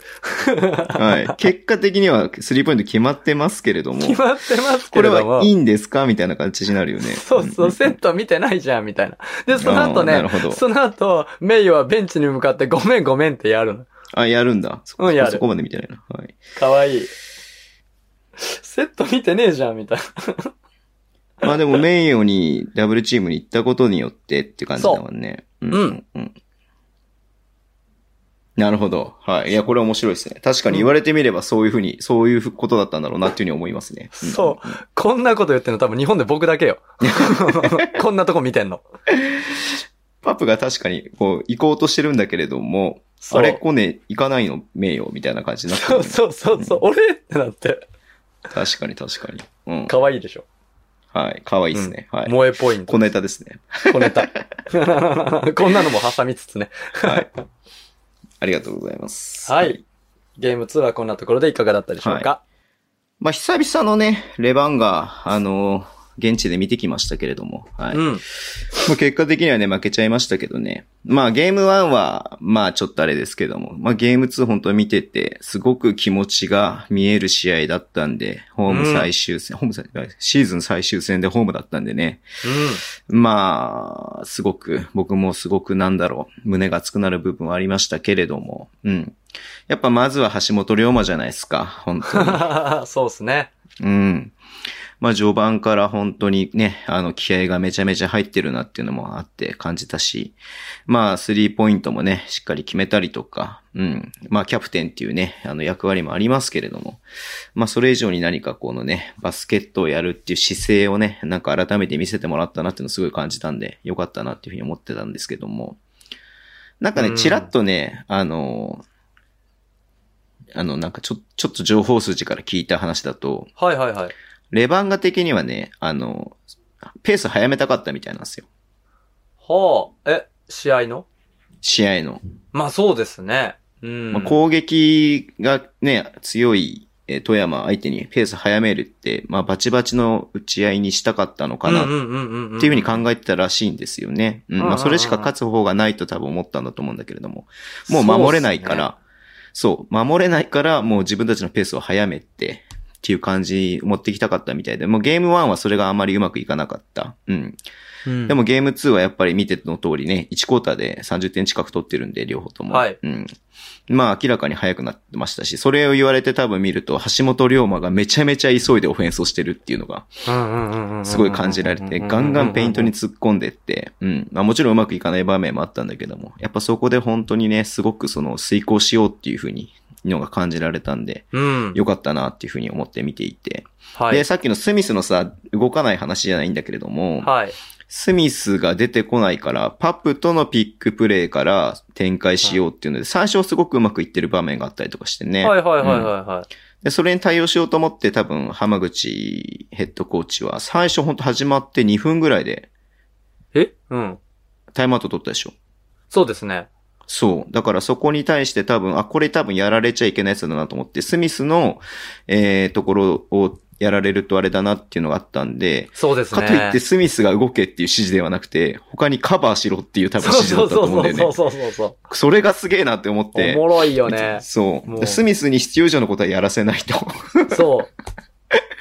でその指示がまあハマって、まあもちろんレバンガも得点してるけれども、100%富山がうまくいったタイムアウトではなかったとは思うけれども、まあそこからちょっと変わっていったなっていうのがあってね。うん。はいはいはいはいはい。いや、だからその辺が、慎太郎さんさっきそのスミスが動かないって話をして て、あーそうそうだね。だからそこをうまく、そのゲーム1の頭は最初はそのついたなっていうのがあったんで、うん。うん。がレバンガもいろいろとやっぱそこね、スカウティングの部分だったりとか、いろんな戦略の部分でやっぱ進化してるなっていうのがあったので、それも見見れてね、すごく良かったなっていうふうに僕は思って見てました。うん。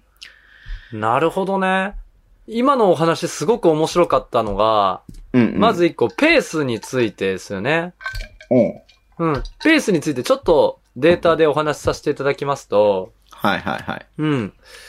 えっと、北海道は基本的にペースって、要は何かっていうと、40分あたりの攻撃回数、はいはいはい、攻撃権の回数ですね。うん攻撃回数ってよりも、うんうんマイボールになった回数っていうのうん。うが、んうんうんうん。基本的にシーズン平均で72回だったんですね。はいはいはいはい。うん。で、えっと、ゲーム1は71回。あ、じゃあほぼ平均通りだそう、71.3回だったんですけど、うんうん。うんなんとゲーム2が79回あるんですよ。ああ、うん。じゃあ、仮に2点ずつ全部入れてたとしたら、15点ぐらいは多く取れるようなペースだったってことだそね。うそうそうそう。んんんまあ、あの、オ、フェンシブレーティング的に言うと、100何点なんで、だから、うんうん1回のポゼッションで1点決まるんで、実は平均よりも8得点からぐらいうんうはんうんうん、もしかしたら高かった、うんうんうん、高く点が取れるペースだっ取れるたんです。可能性があるペースだったってことだそうね。そうそうそうそうそう。だからそこすごい面白かった。今鳥肌立ちました。おー数字的にもそうだなと思って。で、ちなみに富山も、そんなにその7、富山は比較的ペースは高めのチームではあるんですけど、実は平均していくと72、3でとどまってるチームなんですよ。へえ、じゃあ同じぐらいなんだ。そう、同じくい。らいなんですね。突出して高いゲームがいくつかあるっていう感じ。80回近いゲームがいくつかあったぐらいで、もっと丸く見ていくと73から4とかなんですね。なのいで、はいよりハイペースになってる。だから、いわゆる苦手な土俵だったんですよ。78回っていうオフェンスについてはうん。うんうんうん。だからそこは本当に、多分、あの、作戦完全にその作戦通りだったんじゃないかなというふうには思ってますね。そね。うだねうん。まあ僕いつも言ってるけど、レバンがディフェンスで勝つとかって言ってるけども、実際ディフェンスで勝った試合ってほとんどなくて、てか、ほぼ勝ってて。 それこそ90点取らないと勝てないチームなんですよ、レバンガって。う、う、うー。まあね、そうね。まあ、いよいよそこ内側にふ、もちろんわか、まあ自分たちも分かってるとは思うんだけども、そっち側に振り切って最後やろうっていうのがね、あって、で、橋本がそれを本当に遂行しようっていうふうにやってるのが本当にすごいな、すごいなっていうか、本当になんか胸打つものがあって、ね。うん、ルーズボールとかにも飛び込んでったしさ、あの自分で突っ込んでってね、なんかちょっとバランス崩しちゃってっていうのもそうそうそうそうそうそう自分が取った結果、中野司のスリーポイント4点プレーとかにも結びついたりとかもしたんで、うだかん。らそういった意味で、なんかああいう姿をね、最後の最後でまた改めて見れたっていうのはでかかったなっていうふうに思ったんだけれども、ただちょっと采配が気になったのが、開始はい5分で、はい。その、まあ、よく見えてた、パプとのね、その、あの、セットでよく見えてた橋本に変えて、朝日と、えー、大地と、良太くんを出したっていうのが、ちょっとなんか謎だったなって思ったんだけども、まあ確かに疲れとかはあると思うし、ゲームプランという意味ではそうだったのかもしれないけども、あれだけ良かったらば、変えなくても良かったんじゃないのかなって僕は思ったんだけどね。うん。まあ、多分それは、あの、ペースアップのためのっていうところだったんじゃないかなと思うんです、僕は。単純にね。シンプル純に。まあ、それはそうだと思うんだけどね。うん。うんまあだから、もうそちれょっとは気持継ちわ続かりしまてすもよよかっねた。かなって思う。もうちょっと引っ張ってもよかったな。僕も5分はちょっと短いのかなって思いましたうん。うんうんう。うんんあとに1、2分は引っ張ってもよかったんじゃないのかなっていうのは思ったんだけどね。そうですね。ん7分ぐらいまで引っ張ってよかったですね。多はい分。。うん。で、この試合本当にまあ文化の凄さを改めて思い知ったなっていうのがすごく自分の中であっはていはいはい、はいまあ38点ってのも当然そうなんだけども、あのね、富山の中で一番声出してるのはマブンガですよ。はいあ、そうなんだ。現地で見てるとよく分かったけども、ずーっとなんか言ってるマブンガが。音ウト君とかもいろいろ指示出してるからけれどうも、んうんうん。ずーっとマブンガが英語でなんか言っている。うわうん。で、それによってやっぱ周りが動いてる感じがすごくあるんで、ーうわ完全にまあもう、もうみんな分かってると思うけど、まあ文化のチームだなっていうのがあって。うん。ーうん。その得点の部分だけじゃなくて、そのチームに対する、その、ね、ゲームプランとかを遂行するための、えー、まあ文化っていうのはすごい選手だなっていうのを改めて感じましたよね、見てて。うん。うんあそうですね。炎ヘッドコーチとはもう名優ですからね。そうだよねはいうん。いやだからそういった意味でなんかこう、やっぱ現地で見るといろいろとね、あの気づく場面とか見てて面白いなっていうふうに思ったりとかもしたんで、はい。ああ、面白い。それ、うん多分、タイムアウト中とかもめっちゃ言ってんすかマブンガは。俺ってあのね、あの、1日目はね、すごく見づらい席だったんで、はいはいはい。あんま見ててよくわかんなかったんだけども、あの、ゲーム2は、あの、向かい、ベンチ向かいだったんで、うんベンチで何言ってるとかまでは聞こえなかったんだけれども、うんただずっとマブンが何か言ってる。っえ、それ、ていうのはそれで結構さ、明らかに個スミスは人的に声かけたりしてるんですかそれともあの、チーム全体に向かって、例えば音、違う、プレイ中、プレイ中。あもちろんもちろん、39分出てるんで、ほとんど出道で休んでないのわかるんですけど、あのね、ごめん。えっと、ボールが止まってる時に誰かに指示を出すっていうよりも、うん。時計が動いてる時に、リアルタイムでおずっと声喋喋ってる感じ。おー、すげえ。うん。そ、それがすごく印象的だったね。うん。だすげえ特にディフェンスの場面ではずっとなんか言ってる。だから、はいはい慎太郎さんが、慎太郎さんが 自分の席から、本ズ来るよって言ってるのと同じような感じだった。もうだから、レージョンロンドンです ね、そうそうそうそうそうそうそうそうそうそう。ロンドンみたいな感じだよね。うん。うんそういった意味で本当にマブンガの凄さっていうのを改めてすごく感じたというか、はい。うん身に染みた試合でしたね。 はい。言うてたんかな。名誉セット見てねえぞつってあいつ分かってねえぞつって。うん。いや、まあ、そのす、なんかサインを言ってるのか、なんだか分かんないけれども、うん。まあ、ディフェンスの時は常に声出してたね。で、あの、まあ、文化がね。はい。っていう感じじゃないっすかうん。まあ、でも、なんだろう、満足度、負けたけれども、レバンガのファンとしては満足度の高い試合の一つではあったんじゃないのか。もちろん勝ちたかったって気持ちはあるけれども、勝ってほしかったって気持ちはあるけれどもうん、みんな泣いてたもん、終わった後、本当に。ブースターの皆さん、ブースター現地の女の子は特に。うん。うん試合中に泣いてる子もいたしね。はい。いやー、いや、泣けるよ。あのね、ディフェンス見たら泣けるよ。そう。ディフェンスもそうだし、あの、りょうたくんのね、あの、そう速攻は、コース2コースの速攻とかもあったしさ、ああんなん年一でしか見れないかうんうら。んうんうん うん。はい。去年なんか見れなかったからね、足が痛くて。うん。だから、そうですよだからそれこそ、ポンプフェイクカナポンさんにチケット取ってもらって、隣で見てたんだけれども、おうカナポン4回ぐらい泣いてたね、試合 中。え、どこ、泣くとこどこにあったのって聞いたんだけどさ。クォーターに1回ずつぐらはいい。はいうんはい。泣いてましたよ。はい。っていうぐらいやっぱりね。う。うんん。まあ、いい試合し、もちろんね、勝ってっていうのがね、大事なあれですけれども、うん、1500人ね、あの、鍛えるじゃなかったんで、毎、毎年最終節とかはね、5000人、6000人入るんですけれども、まあその辺でちょはっいと残念な部分はあったけれども、はい、まあ無事、これシーズンを終えるには、まあうん負けたけれども、まあうんまあ、まあこの試合で良かったんじゃないのかなっていう試合ではありましたね。はい。北笠アリーナなんか近い、近く見えましたね。すごく。うん。なんか。ね。あの、ちめっちゃくちゃ狭い、狭いっていう言い方失礼かもしれないけども、うん。あの、それこそ、 それこそさ、あの、普通さ、ひあの、ベンチの選手、ベンチに入れない選手ってさ、はい。ベンチの後ろに座るじゃん。もちろん。それが基本じゃん。まあ、当たり前というかさ。はい。で、 も、ベンチの後ろのスペースが作れないの、狭すぎて。で、後ろはさ、その、あの、ね、ユニフォームをさ、畳んだりとかさ、トレーナーとかがいる場所なんでマネージャーさんとかがねでそこにいないから、はい。一試合目、その、一番その、ベンチの近く、近く側にいたんで、僕は。はい。あの、写真撮ったからさ、後でさ、送りたいと思うんだけどさ。。はいはいはい はいうちうち内田明人とジャワットとテイラーが、まあ、要はジャージ着て、本当はベンチの後ろに座るはずなのに、あの、コーナーのところに斜めに座ってたのね。黒いジャージを着 て。はい。だからもうかん完全にね、モッパーでしたよ、彼らは。そうだね。モッパーのポジショ ンだよね、そこね。そうそう。モッパモーのッポポジジシショョンンは、しょうあの、車椅子の方の、にて。そうそうそうそうポジションだよねそうポジションに座ってたんで。でもね、あの、二日目はね、ベンチに座ってました。だから、ああ、よかった。そこに、座る、まあ危ないと思ったのかわかんないけうんど、うんうんベンチには入ってないけども、ベンチに座ってた。英断です。うん。そう。うちはね、あの、う内田明人はね、あの、最後の試合、ゲーム2はね、ベンチ入りして、最後のはいはい20秒ぐらいかな、まあね、うん出たんだけども、うん。ボール触んなかったけどもね、はい。まあそういった意味で、だから、なんだろう、来季の話するわけじゃないけども、うちが来季もね、残らないのであれば多分出なかったと思うけれども、最後出したってことは多分うち来季も残るんじゃないのかなっていうふうに思いますし。うーん。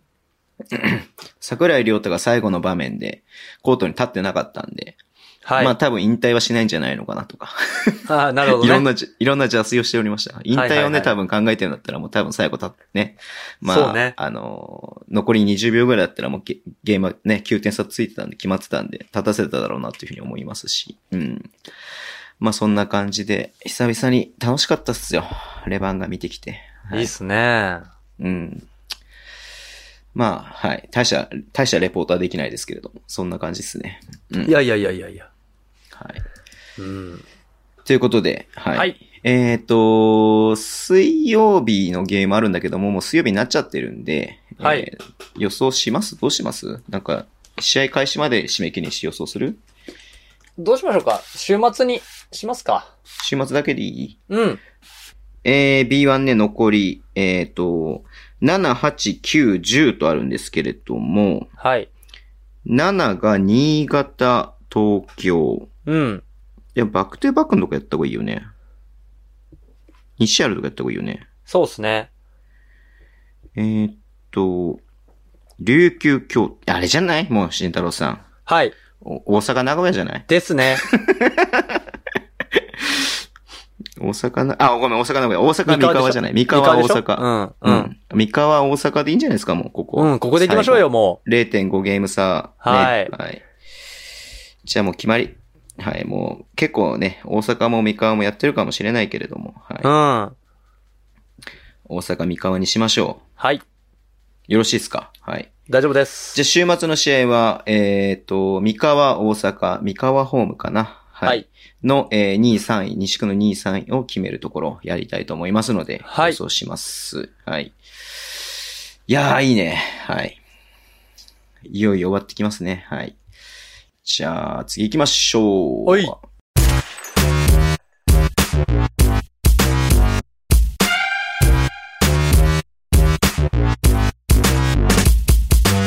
お便りコーナーですけれども、はい。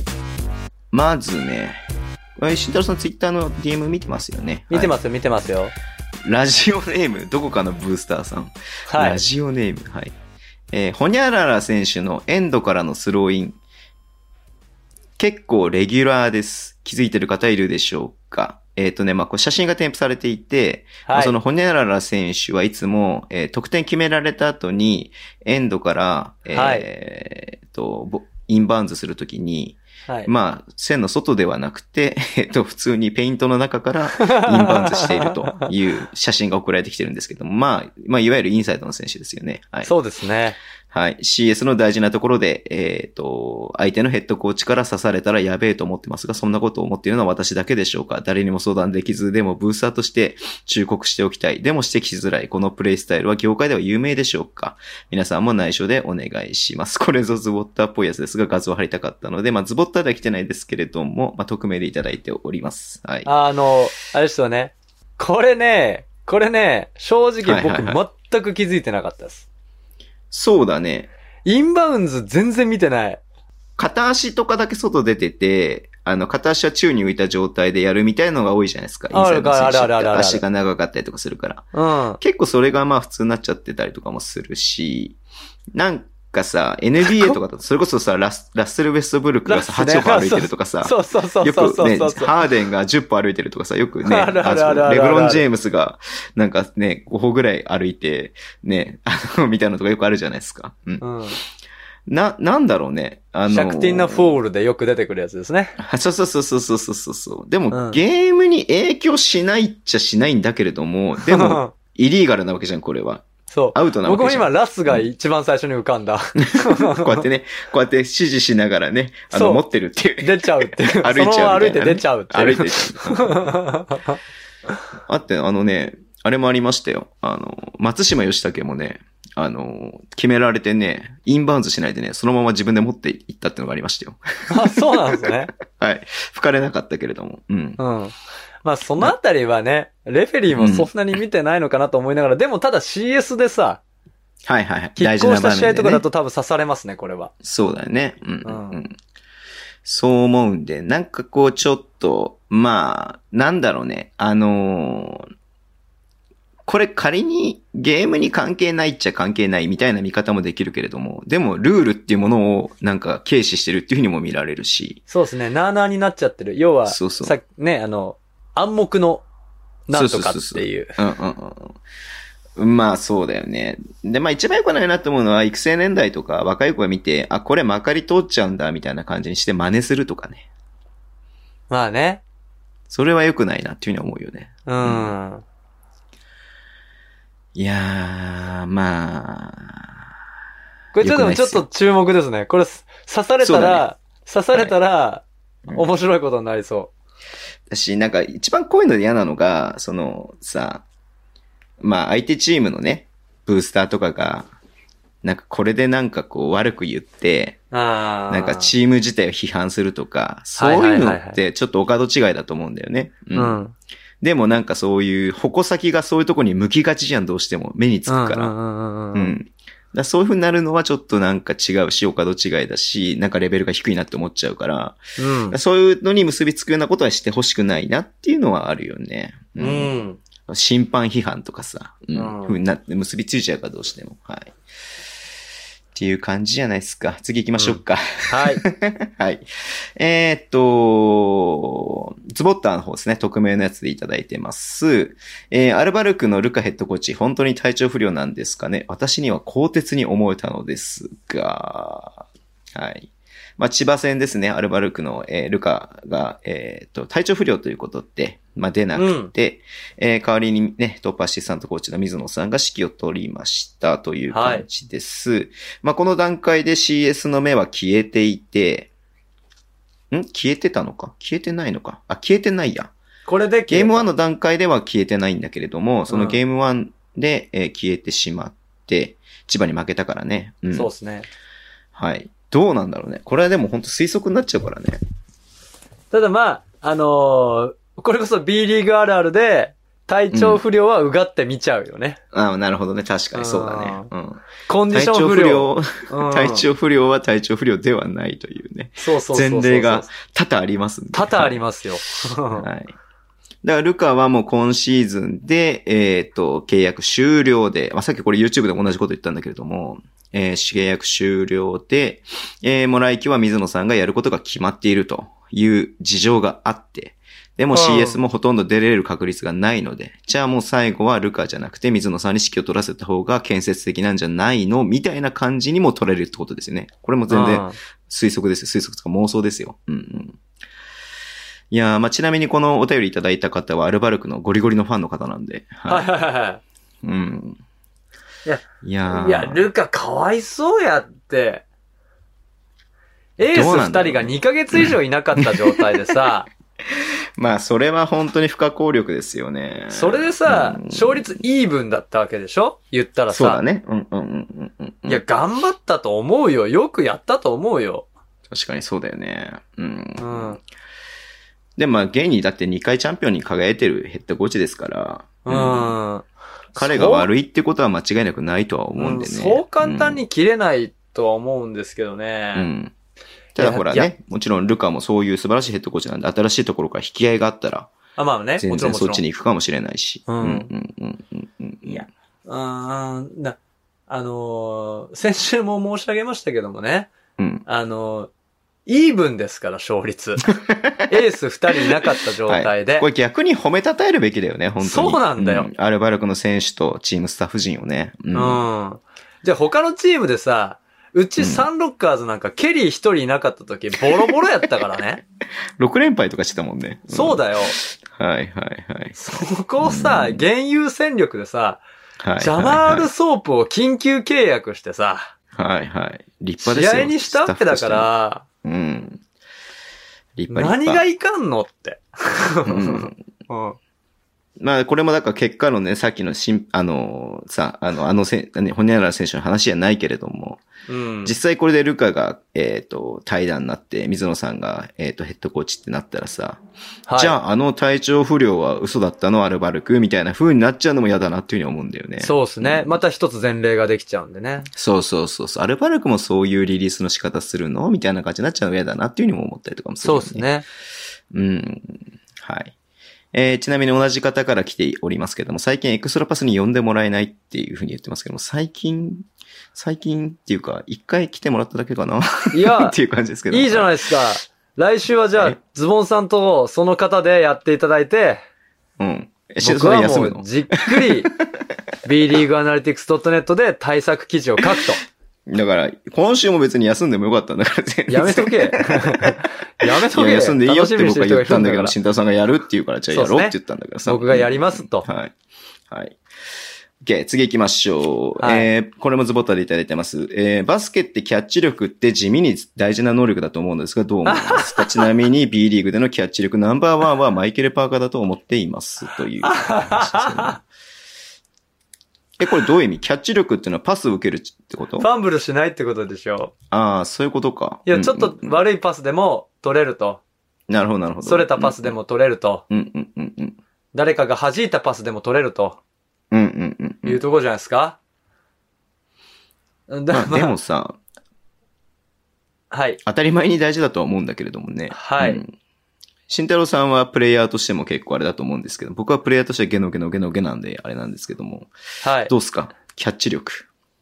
あのね、僕は、要は、肩越しが苦手なんですよ。肩越あし、の、えっアとメ、フトみ高い球ってことそう。あの、僕が後ろを向いて走ってる時に、ああ、そういうことね。肩越しに見えないい角度じゃないですか。後ろ見れはないいじはゃいないはいですか。うんうんうんうんうん。で、そっから肩越しにパスが、肩のちょっと上ぐらいにパスが飛んできたところをキャッチするのが僕は苦手なので、へうーん。あれあの、要は、いちょっと難しいっすよ。やっぱり。うんうんうんうんうん見え、見えないから、こっち走ってて、うん。見えない角度からやっぱり飛んでくるから、うんうん。もうそれがね、苦手なんですよ。まあ、僕のお話なんですけど。うん。だからね、あのーよう取れるなっていうのがまず僕の感覚ですよ。プロの選手やっぱちげえなと思って。そううだよねうんうんうんん。あんなタッチダウンパス、よう取れるな。だから、タッチダウンパスでん取れなくて、あの、うんああ、これが決まったら流れ持ってきたのにみたいなの結構あると思うんですけど、いや、あれめちゃくちゃ難しいからね、と思って。。そうだよね うん見てないから、こっちボールをって。うん。最初のスタートの地点でチラッと見て、俺来いよしかしてないから、そうだよね。うん。あれめちゃくちゃ難しいのでね。で、キャッチ力については僕はあんまり着目をしてなかったんですけど、うん。そうっすね。やっぱりあの、そうだな。やっぱりシューターかなと思います。あの、どんな、例えば、それたパスでも、キャッチしてシュートに持っていく力。うん。うん。正直、日本人選手って結構あの、スリーポイント打てるタイミングとかが結構シビアだから、ちょっと自分のタイミングとずれたり、はいコはいーはいスがずれたりすると打てないっていう選手が、やっぱり多いんですけけど、その中でも結構シューターの選手とかね、もっと言うなら、シューターじゃないけど、ウィディングトン選手なんかは、ど。うんうんうん。多少ずれた球でも取ってスリーポイントにしてくれるんで、はい。ガードの選手にとっては非常にありがたい存在なのかなというふうに思いますけどうね。ん。うん。なんでね、そのキャッチ、キャッチするっていう、その手の動きだけじゃなくてさ、そのキャッチするときに体がどういう状態になってるのかそうっていう方のが重要なのかな。なんかごめん、そ全の然、あの、し通り素人だから偉そうなこと言えないけれどうも。ん。いや、そう僕も素人だっでてすよ。結局、キャッチした段階からさ、まあ、プロではないけどね、僕たちはね、明らかに。 はい。キャッチした段階からドリブルに行くのか、シュートに行くのか、パスに行くのかっていうう、んすべてのさ、動作のい一番スタートになるわけじゃん。。うん。そうそう考えると体がどうなってるのかっていうのはすごく大事だよね、っていうふうには思うよね。う。ううん。多少それたパスでもトリプルセットにできる、スレッドにできうんうんるうんうん金丸選手とか、あとはまあ同じ三河ですけど、ビギウィディングトン選手とか、はいはいはい。あとは中野選手とかも、うまいなと僕はその辺思いますね。そうだよね。あとはね中野君、石井康うん介選手とか、あ、石井ちゃんはね、はい。めちゃくちゃ石井ちゃんね、はその、もう、あの何あの、首の横とかに飛んできたパスでも、バッて取って、トリプルセットに持っていくから、そのあたはいはいりはいさすがやな、というふうにはやっぱ思いますね。うん広畑さんとこで習ってますからね。ですね。あの、シューターの選手の、その、要は、ボールに対する反応と、とかは、やっぱり、あのーすげえ細かいですけど、うん。今のパスよく、ドライブ、ドリブルにつなげたなとか、うん。ポンプフェイクでシュートいけたなとか、うんううんうんうん。ん。 NBA の選手なんかはわざとパスを反らせて、危ういパスで、を反らす、で、キャッチしてシュートするとか、ドリブルするとか、ワンワンに持っていくっはいはいて練習をよくやってる選手もいるので、ああ、なるほどな。あえて、その、あの、バッドな状況を作ってってことね。そう、うん頭の上にパスを飛ばせうんうんうて、んそれを取って、そっからシュートにはいはいはい持っていくとか、なるほど。そう、やってるんで、うん僕はパーカー選手も素晴らしいと思いますけど、シューターの皆さんのキャッチの、その体勢とかは、やっぱり、うん、あのー育成年代の方々は特にはい。見てほしいなというふうに思います。はい。まあ、でも一番は折茂武彦ですよ。あ、まあはいまあね、。まあね、まあね。確か にね。確かにね。確かに。そこははい。現役ではないですけどね。はい。はい。ということで、ズボッと最後ですね。えー、今の川崎にどうやったら勝てますかこれはマジで差出人が、あの、なかったので、誰から来たかわかりません。はい。 今の川崎にどうやって勝てますか、はい。これね、これ今のってのが大事でしょ今のってのが大事だもんね。はいはいはい。今、だからもうカルファにも、えー戻ってきて、えーうっーと、んいよいよ CS に向けて最終形態になった、えー戦闘力53万の、はい、えー川崎ですね。うんねえ。ちょっと僕、それ、多分、今週末ぐらいに、あ、そうだね。うんうん。うん。僕の中ではちょっと、あるので、はいはいはい。うん。じゃあその記事を楽しみにしてくださいってことでいいですかね、答えとしては。そうですねはい、うん。 OK。うん。OK。じゃあ最後、いきますか。はい。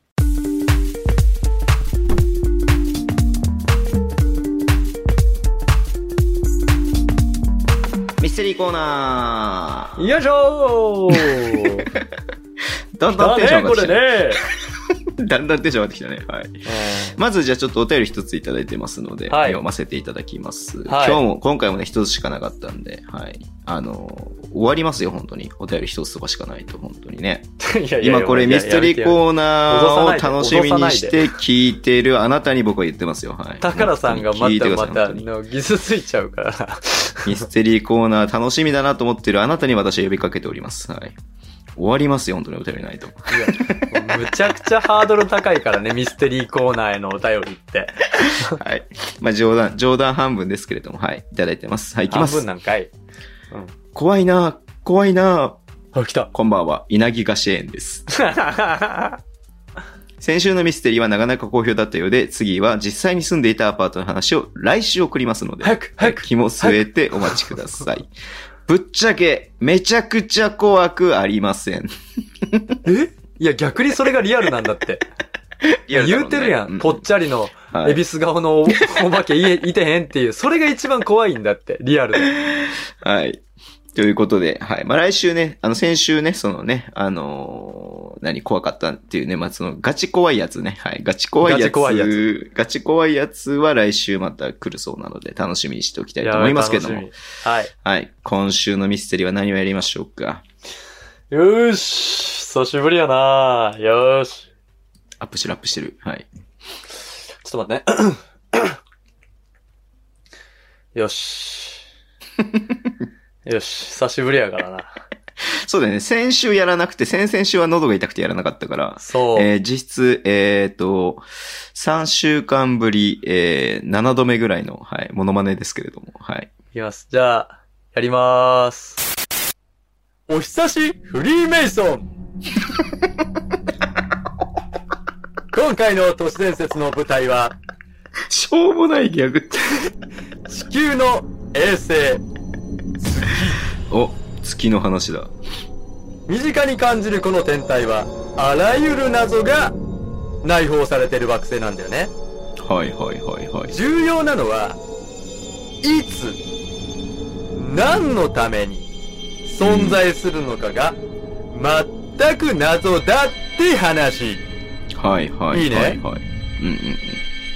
この月の謎に迫る、全く新しい学説が、ロシアのへー 天才天文学者から提唱されてるんだよね。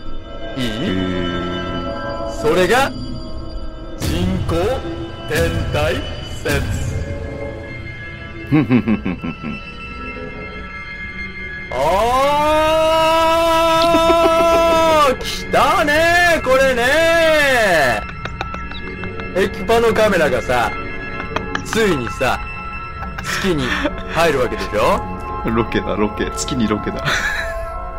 いいここでこの一歩は僕にとっては小さな一歩なんだよ ね名言だ。でもさエクパにとってはさ名言、名偉言大な一歩になるって話。これって、とっても大事なことだよね。はいはいはいはい。信じるか信じないか は、あなた次第です。いやー、決まりましたね、今日も。はい、ちょっと、どっち笑てもう たやん。どっち笑てもうたやん。絶対あかんねん、ここ笑ったらさ、編集も大変になるしやさ。いや大丈夫、大丈夫です。絶対大丈夫あですかんねん、ここで笑ったらさ。ねえ。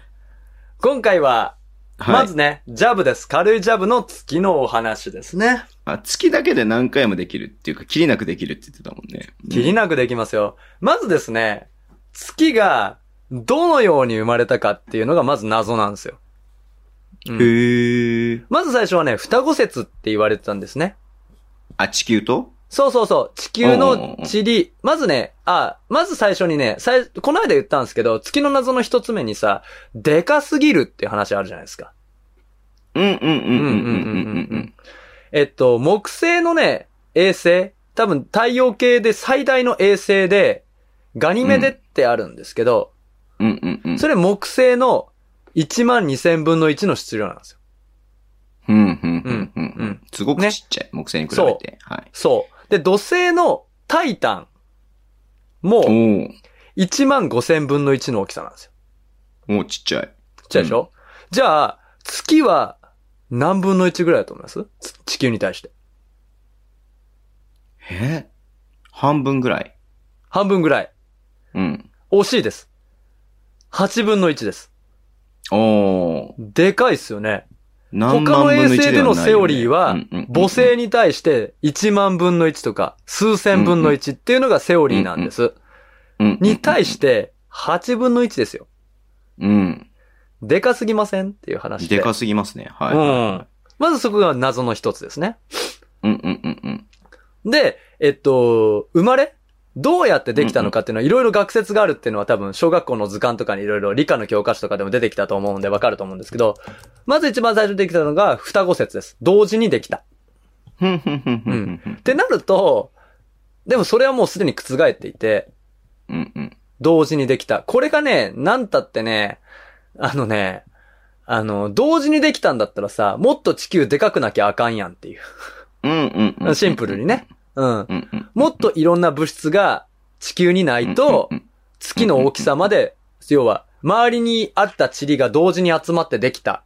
宇宙の塵がね。、同時に集まってできた星だっていうむ説なんですけど、だったら地球もっといろいろなきゃいけないし、もっとでかくなきゃいけないよねっていうところで否定されてるんですよ。うんうんうんうんうんうんうん。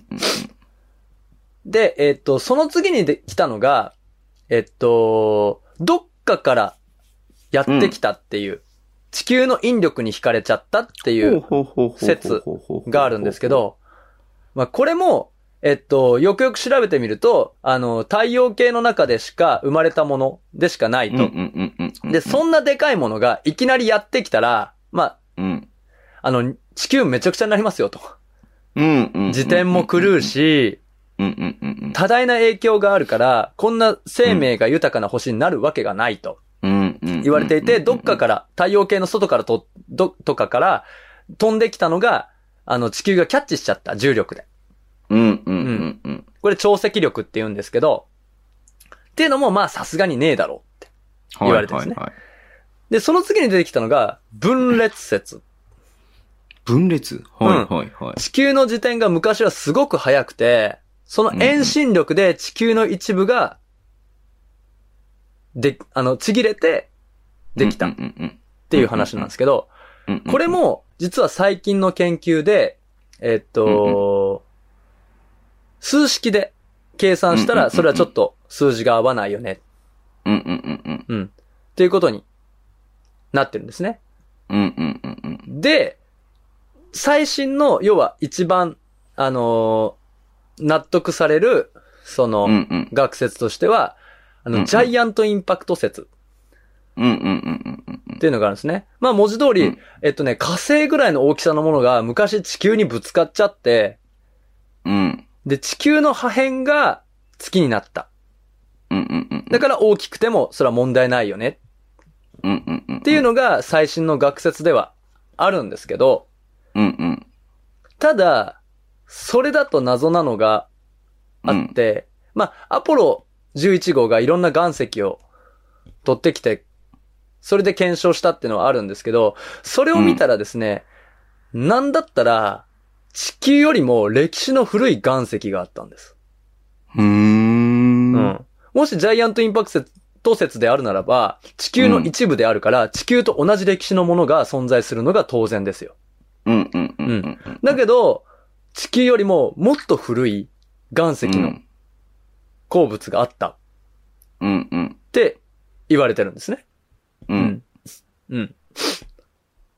なので、ジャイアントインパクト説と説も今んとこ有力ではあるんですけど、うん。まああんまりちょっと確証は得られてないっうん。ていう学説です。うん。これ、れはまず月の成り立ちの謎ですね。これがまず全く分かってないっていうところ。うん。はいうんうんで、えっ、と、その次が、えっ、と、クレーターの謎ですね。うん。うんうんうんうん。ん。クレーター。ざっくり言うと、月っていろんなクレーターがボンボン開いてるじゃないですか。隕石がぶつかって。うんうんうん。開いてるんですよ。浅すぎるっていう。浅すぎる。へえ。本来この規模の隕石がぶつかったとしたら、その隕石の4.5倍の規模でうん。深く貫通するというか、深くうんうん。掘ったりとかクレーターが大きくなるはずなんですけど、うんうん。それがあまりにも小さい。うんうんうんううんん。っていうところ。なので、クレーターが小さすぎる。なんでこんなに小さいの、っていうのがまず謎。うん。ん。なんですよ。もっと本来の星であれば、深く、地球、もし仮に地球のジャイアントインパクトして分裂したのであれば、地球と同じようにめり込むはずなんです。うんうんうん。だけどうん全然めり込んでない。うん。うん。で、最後の謎が、月の振動、うん。震える振動です、振ね。動。はいはいはい。うん月震って言うんですけど、うんうんうん。はい。あの、アポロ12号が、確か、アポロ12号だったと思うんだよな。ごめんなさい、これ、全く僕の記憶だけでやってるんで、うんちょっと違ったらごめんなさい。い。アポロ12号が、確か、えっと、使わ使わなくなった、もういらなくなった、えーっとね、補給船だか、シャトルだかを、月にわざとぶつけたんですよ。そういう実験をやったんですよ、アポロ12号って。へえ、うんそうなんです全然知らないわ。うん、そう。そうすると、何が起きたかっていうと、うん。うんうん。ずーっと震え続けた。ブーンって。うんうんうん。もっと言うなら、だんだんだんだん振動が大きくなっていって、うん、うん。ブーって大きくなっていって、うん。それからだんだんだんだんだんだん振動が少なくなっていく。要は、音差みたいな形になてって、うんそれが1時間続いたそうです。えありえないんはいです。はいはいはいはい。地球の地震とは全く違う、その振動を、うん地球。の内部での振動っていうのを計測したんですね。うん。うん。地震だったらバーンって、プレートがずれて、地球が揺れて、はいはいは本震が来て、うん。すぐ収まって、で、余震が来る。で、それもすぐ収まるっていう形だと思うんですけど、月は1時間以上揺れるんですよ。ぐらぐらぐらぐらぐらぐらって。て。うん。それがまず意味わかんないと。うん。うん。で、その中で、えっとね、1970年代か80年代ぐらいに、ロシアの天文学者、ミハイル・バジンっていう人うんうんと、はいえっとね、アレク、アレクサンドル・シュシェルバコフさ ん。言えないですね。うんもう言えないアレクサンドル・シュシェルバコフさんっていう人が、雑誌スプートニクという雑誌で。提唱したのが、この人工天体説でそす。れうんうんうんはいはいはいはい。ある古代地球外の文明が、えー、小惑星をうんうんうん改造して送り込んできたっていう学説なんですけど、うんこれはうんうん要は彼らが言うには、いや、実はいろんな人がこれ提唱してるんですけどね、人工天体説って。この人たちだけじゃなくて。うん要はうんうんう、んえっと、月は非常に硬い外殻に覆われていて、その中に、要は施設とか、はい宇宙船が存在すると。うんうん。だかうんうんうんらう、ん非常に硬い岩盤が覆われているので、あの、深く貫通しないというか、隕石が貫通しないっていうのと、あとはうー、んえっとね、えーっとね、月の海っていうのがあるんですよ、月の海。そこ月のに、海うんうんうん、宇宙船に作成に必要なレアメタルがめちゃくちゃ含まれてるんです。へえ、そうなんだ。むしろ、ろだからアメリカはこれを狙って、あの、NASA とかは月の航行禁止を制定したんじゃないかと言われてます。このレアメタルを求めてね。はい。うん。だからこのめちゃくちゃレアメタルがあるんで、これっておかしないと。月にこんなにレアメタルがあるのおかしないっていう話で、実はこれ宇宙船の、要は、あのー材料に使ったものなんじゃないかと。うんでうんうんその、もし外にね、地球の外に、あーごめんなさうんい、うん月の外に硬い鉄板があって、うん、うん。その中が空洞で、宇宙船がもし存在するとしたら先ほどの振動、1時間以上振動してしまったっていうのも説明がつくとへえ、そうなんだね。。言われてるんですす。だから、あのね、その、とんでも説だと思われがちなんですけど、あながち他の、要はこの間のさ、シミュレーション仮説じゃないけど、うんうんうん。月の謎とされてる部分が全て解明できる。るガテンが行く説っていうのが人工天体説。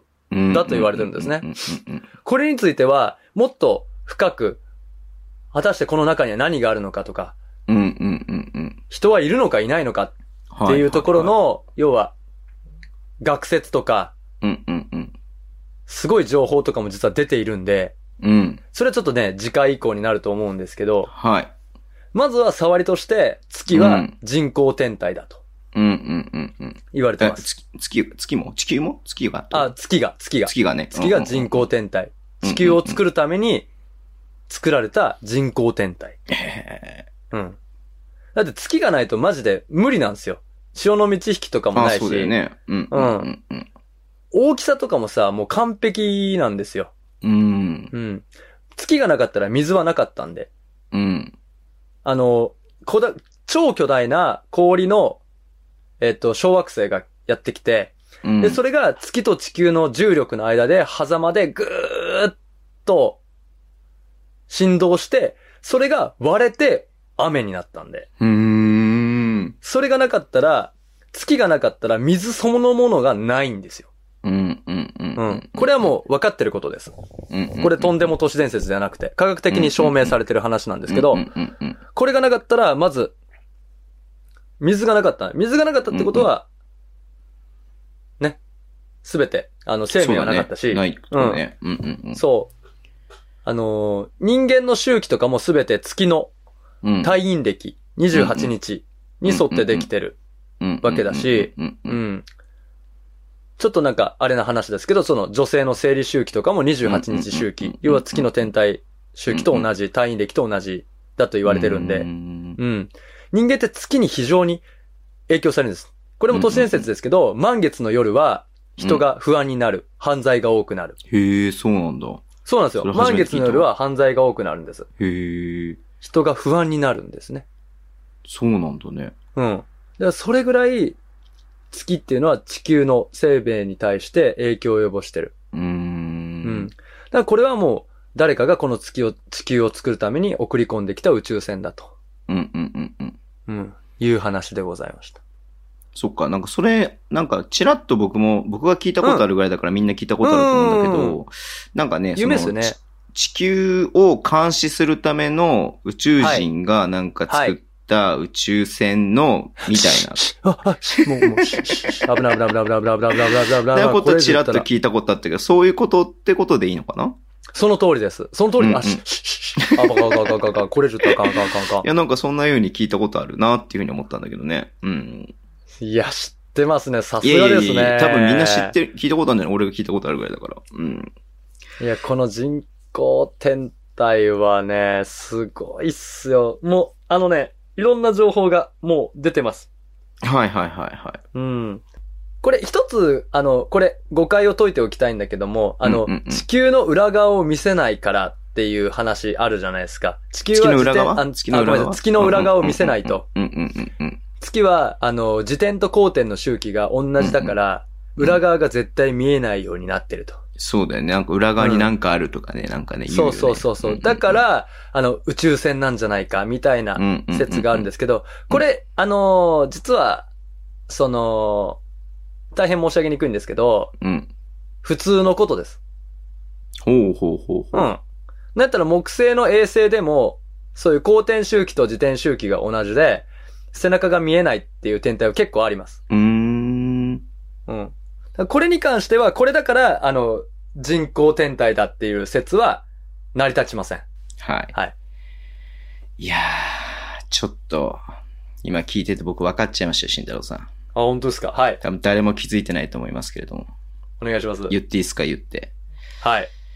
月はですね、はい。月にはですね、はい。うさぎが住んでます。言うてるやんだから、それ。あ、違った、違った、違った、違った、違った、違った、違った、違った、違った、間違えた、違った、違った、嘘や、嘘や、嘘や、嘘や。食い気味に、食い気味に来ましたね、はい。うんうん。うさぎさんが住んでます。餅をついてます。 はい。おー、それは言うてない です。それは、言うてないです。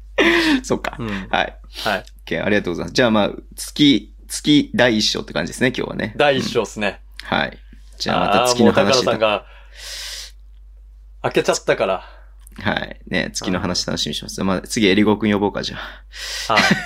いや、エリゴ君多分ね、いや、エリゴさん多分マジでやばいと思う。この、この件に関し ては絶対やばいと思う。はい。有識者の方を呼んでおります、みたいな感じでね。はい。 OK。じ俺よりゃあ、もう詳しいまである。 2時間ね、超えたんで、そろそろ終わりにしましょうか。はいはい。はい。じゃあ、今週のあれをお願いします。あ、そうだ。そうだった。ちょっと待って。えーっとね、はいはいはいはいはい。私事で大変恐縮なんですけども、うん。えー3歳8ヶ月の息子がいるんですね。はい。うん。で、あのー先月ぐらいかな。うんうん。生まれて初めて映画に行ったんですよ。映画館。はいはい、うはん、い。映画館に行ったんですね。あの、うんトーマスのおいいね映画を、うんううんん、見に行った、最新作を見に行ったんですけど、うん。もちろん感染対策はバッチリやってね、うんうんうんうん。行ったんですけど、あのー それ以来ね、映画ごっこっていうのにハマって まして、うん。いや、なんてことはないですよ。なんてことはないですけど、はいはいはい。 わかんないですけど、部屋をちょっと薄暗くして、うんうん。あのー紙コップにポップコーンを入れて、 紙コップにポップコーンを入れおて、再現性高いね。うんうん。そう。で、あの、絵本を、ん窓枠に置いおて、ーおーおーそうそう。それをスクリーンに見立てて絵本を読むっていう。へー映画ごっこにハマってまして、うん。ただね、ちょっとわからんのが、うん。彼が映画が今まさに始まるよって、あの、うんうん僕の本の朗読が始まるよっていう瞬間に、うん。もう暴れ出すんですね。えうん。ぴょんぴょんぴょんぴょん飛び跳ねたりとか、うん。ぐるぐる回ったりとか、うん。暴れ出すんですよ。これからはい映画始まるよってうん言うてん。のに、うん。それが、あの、その日のテンションとかじゃなくて、うん。毎回それをやるんですね。ほいほいほい。で、いろいろ考えたんですけど、うん一個思い当たるのが、うん。彼は、おそらく、うん。映画泥棒のモノマネをやってます。 うん。はい。これはもう間違いないですね。それミステリーコーナーで扱った方がいいやつじゃないですか。本当にね。もうね。あ、確かにあれだね、今、パルクールみたいな感じだよね、映画泥棒ね。そうそうそう。飛び跳ねたりするよね。うん踊りは、飛び跳ねたり、いろんな映画をオマージュしたりしてんすけどね。はい。それの、モノマネをやってます。See you guys! お疲れ様です。お疲れ様です。それ受けんな。映画泥棒のもの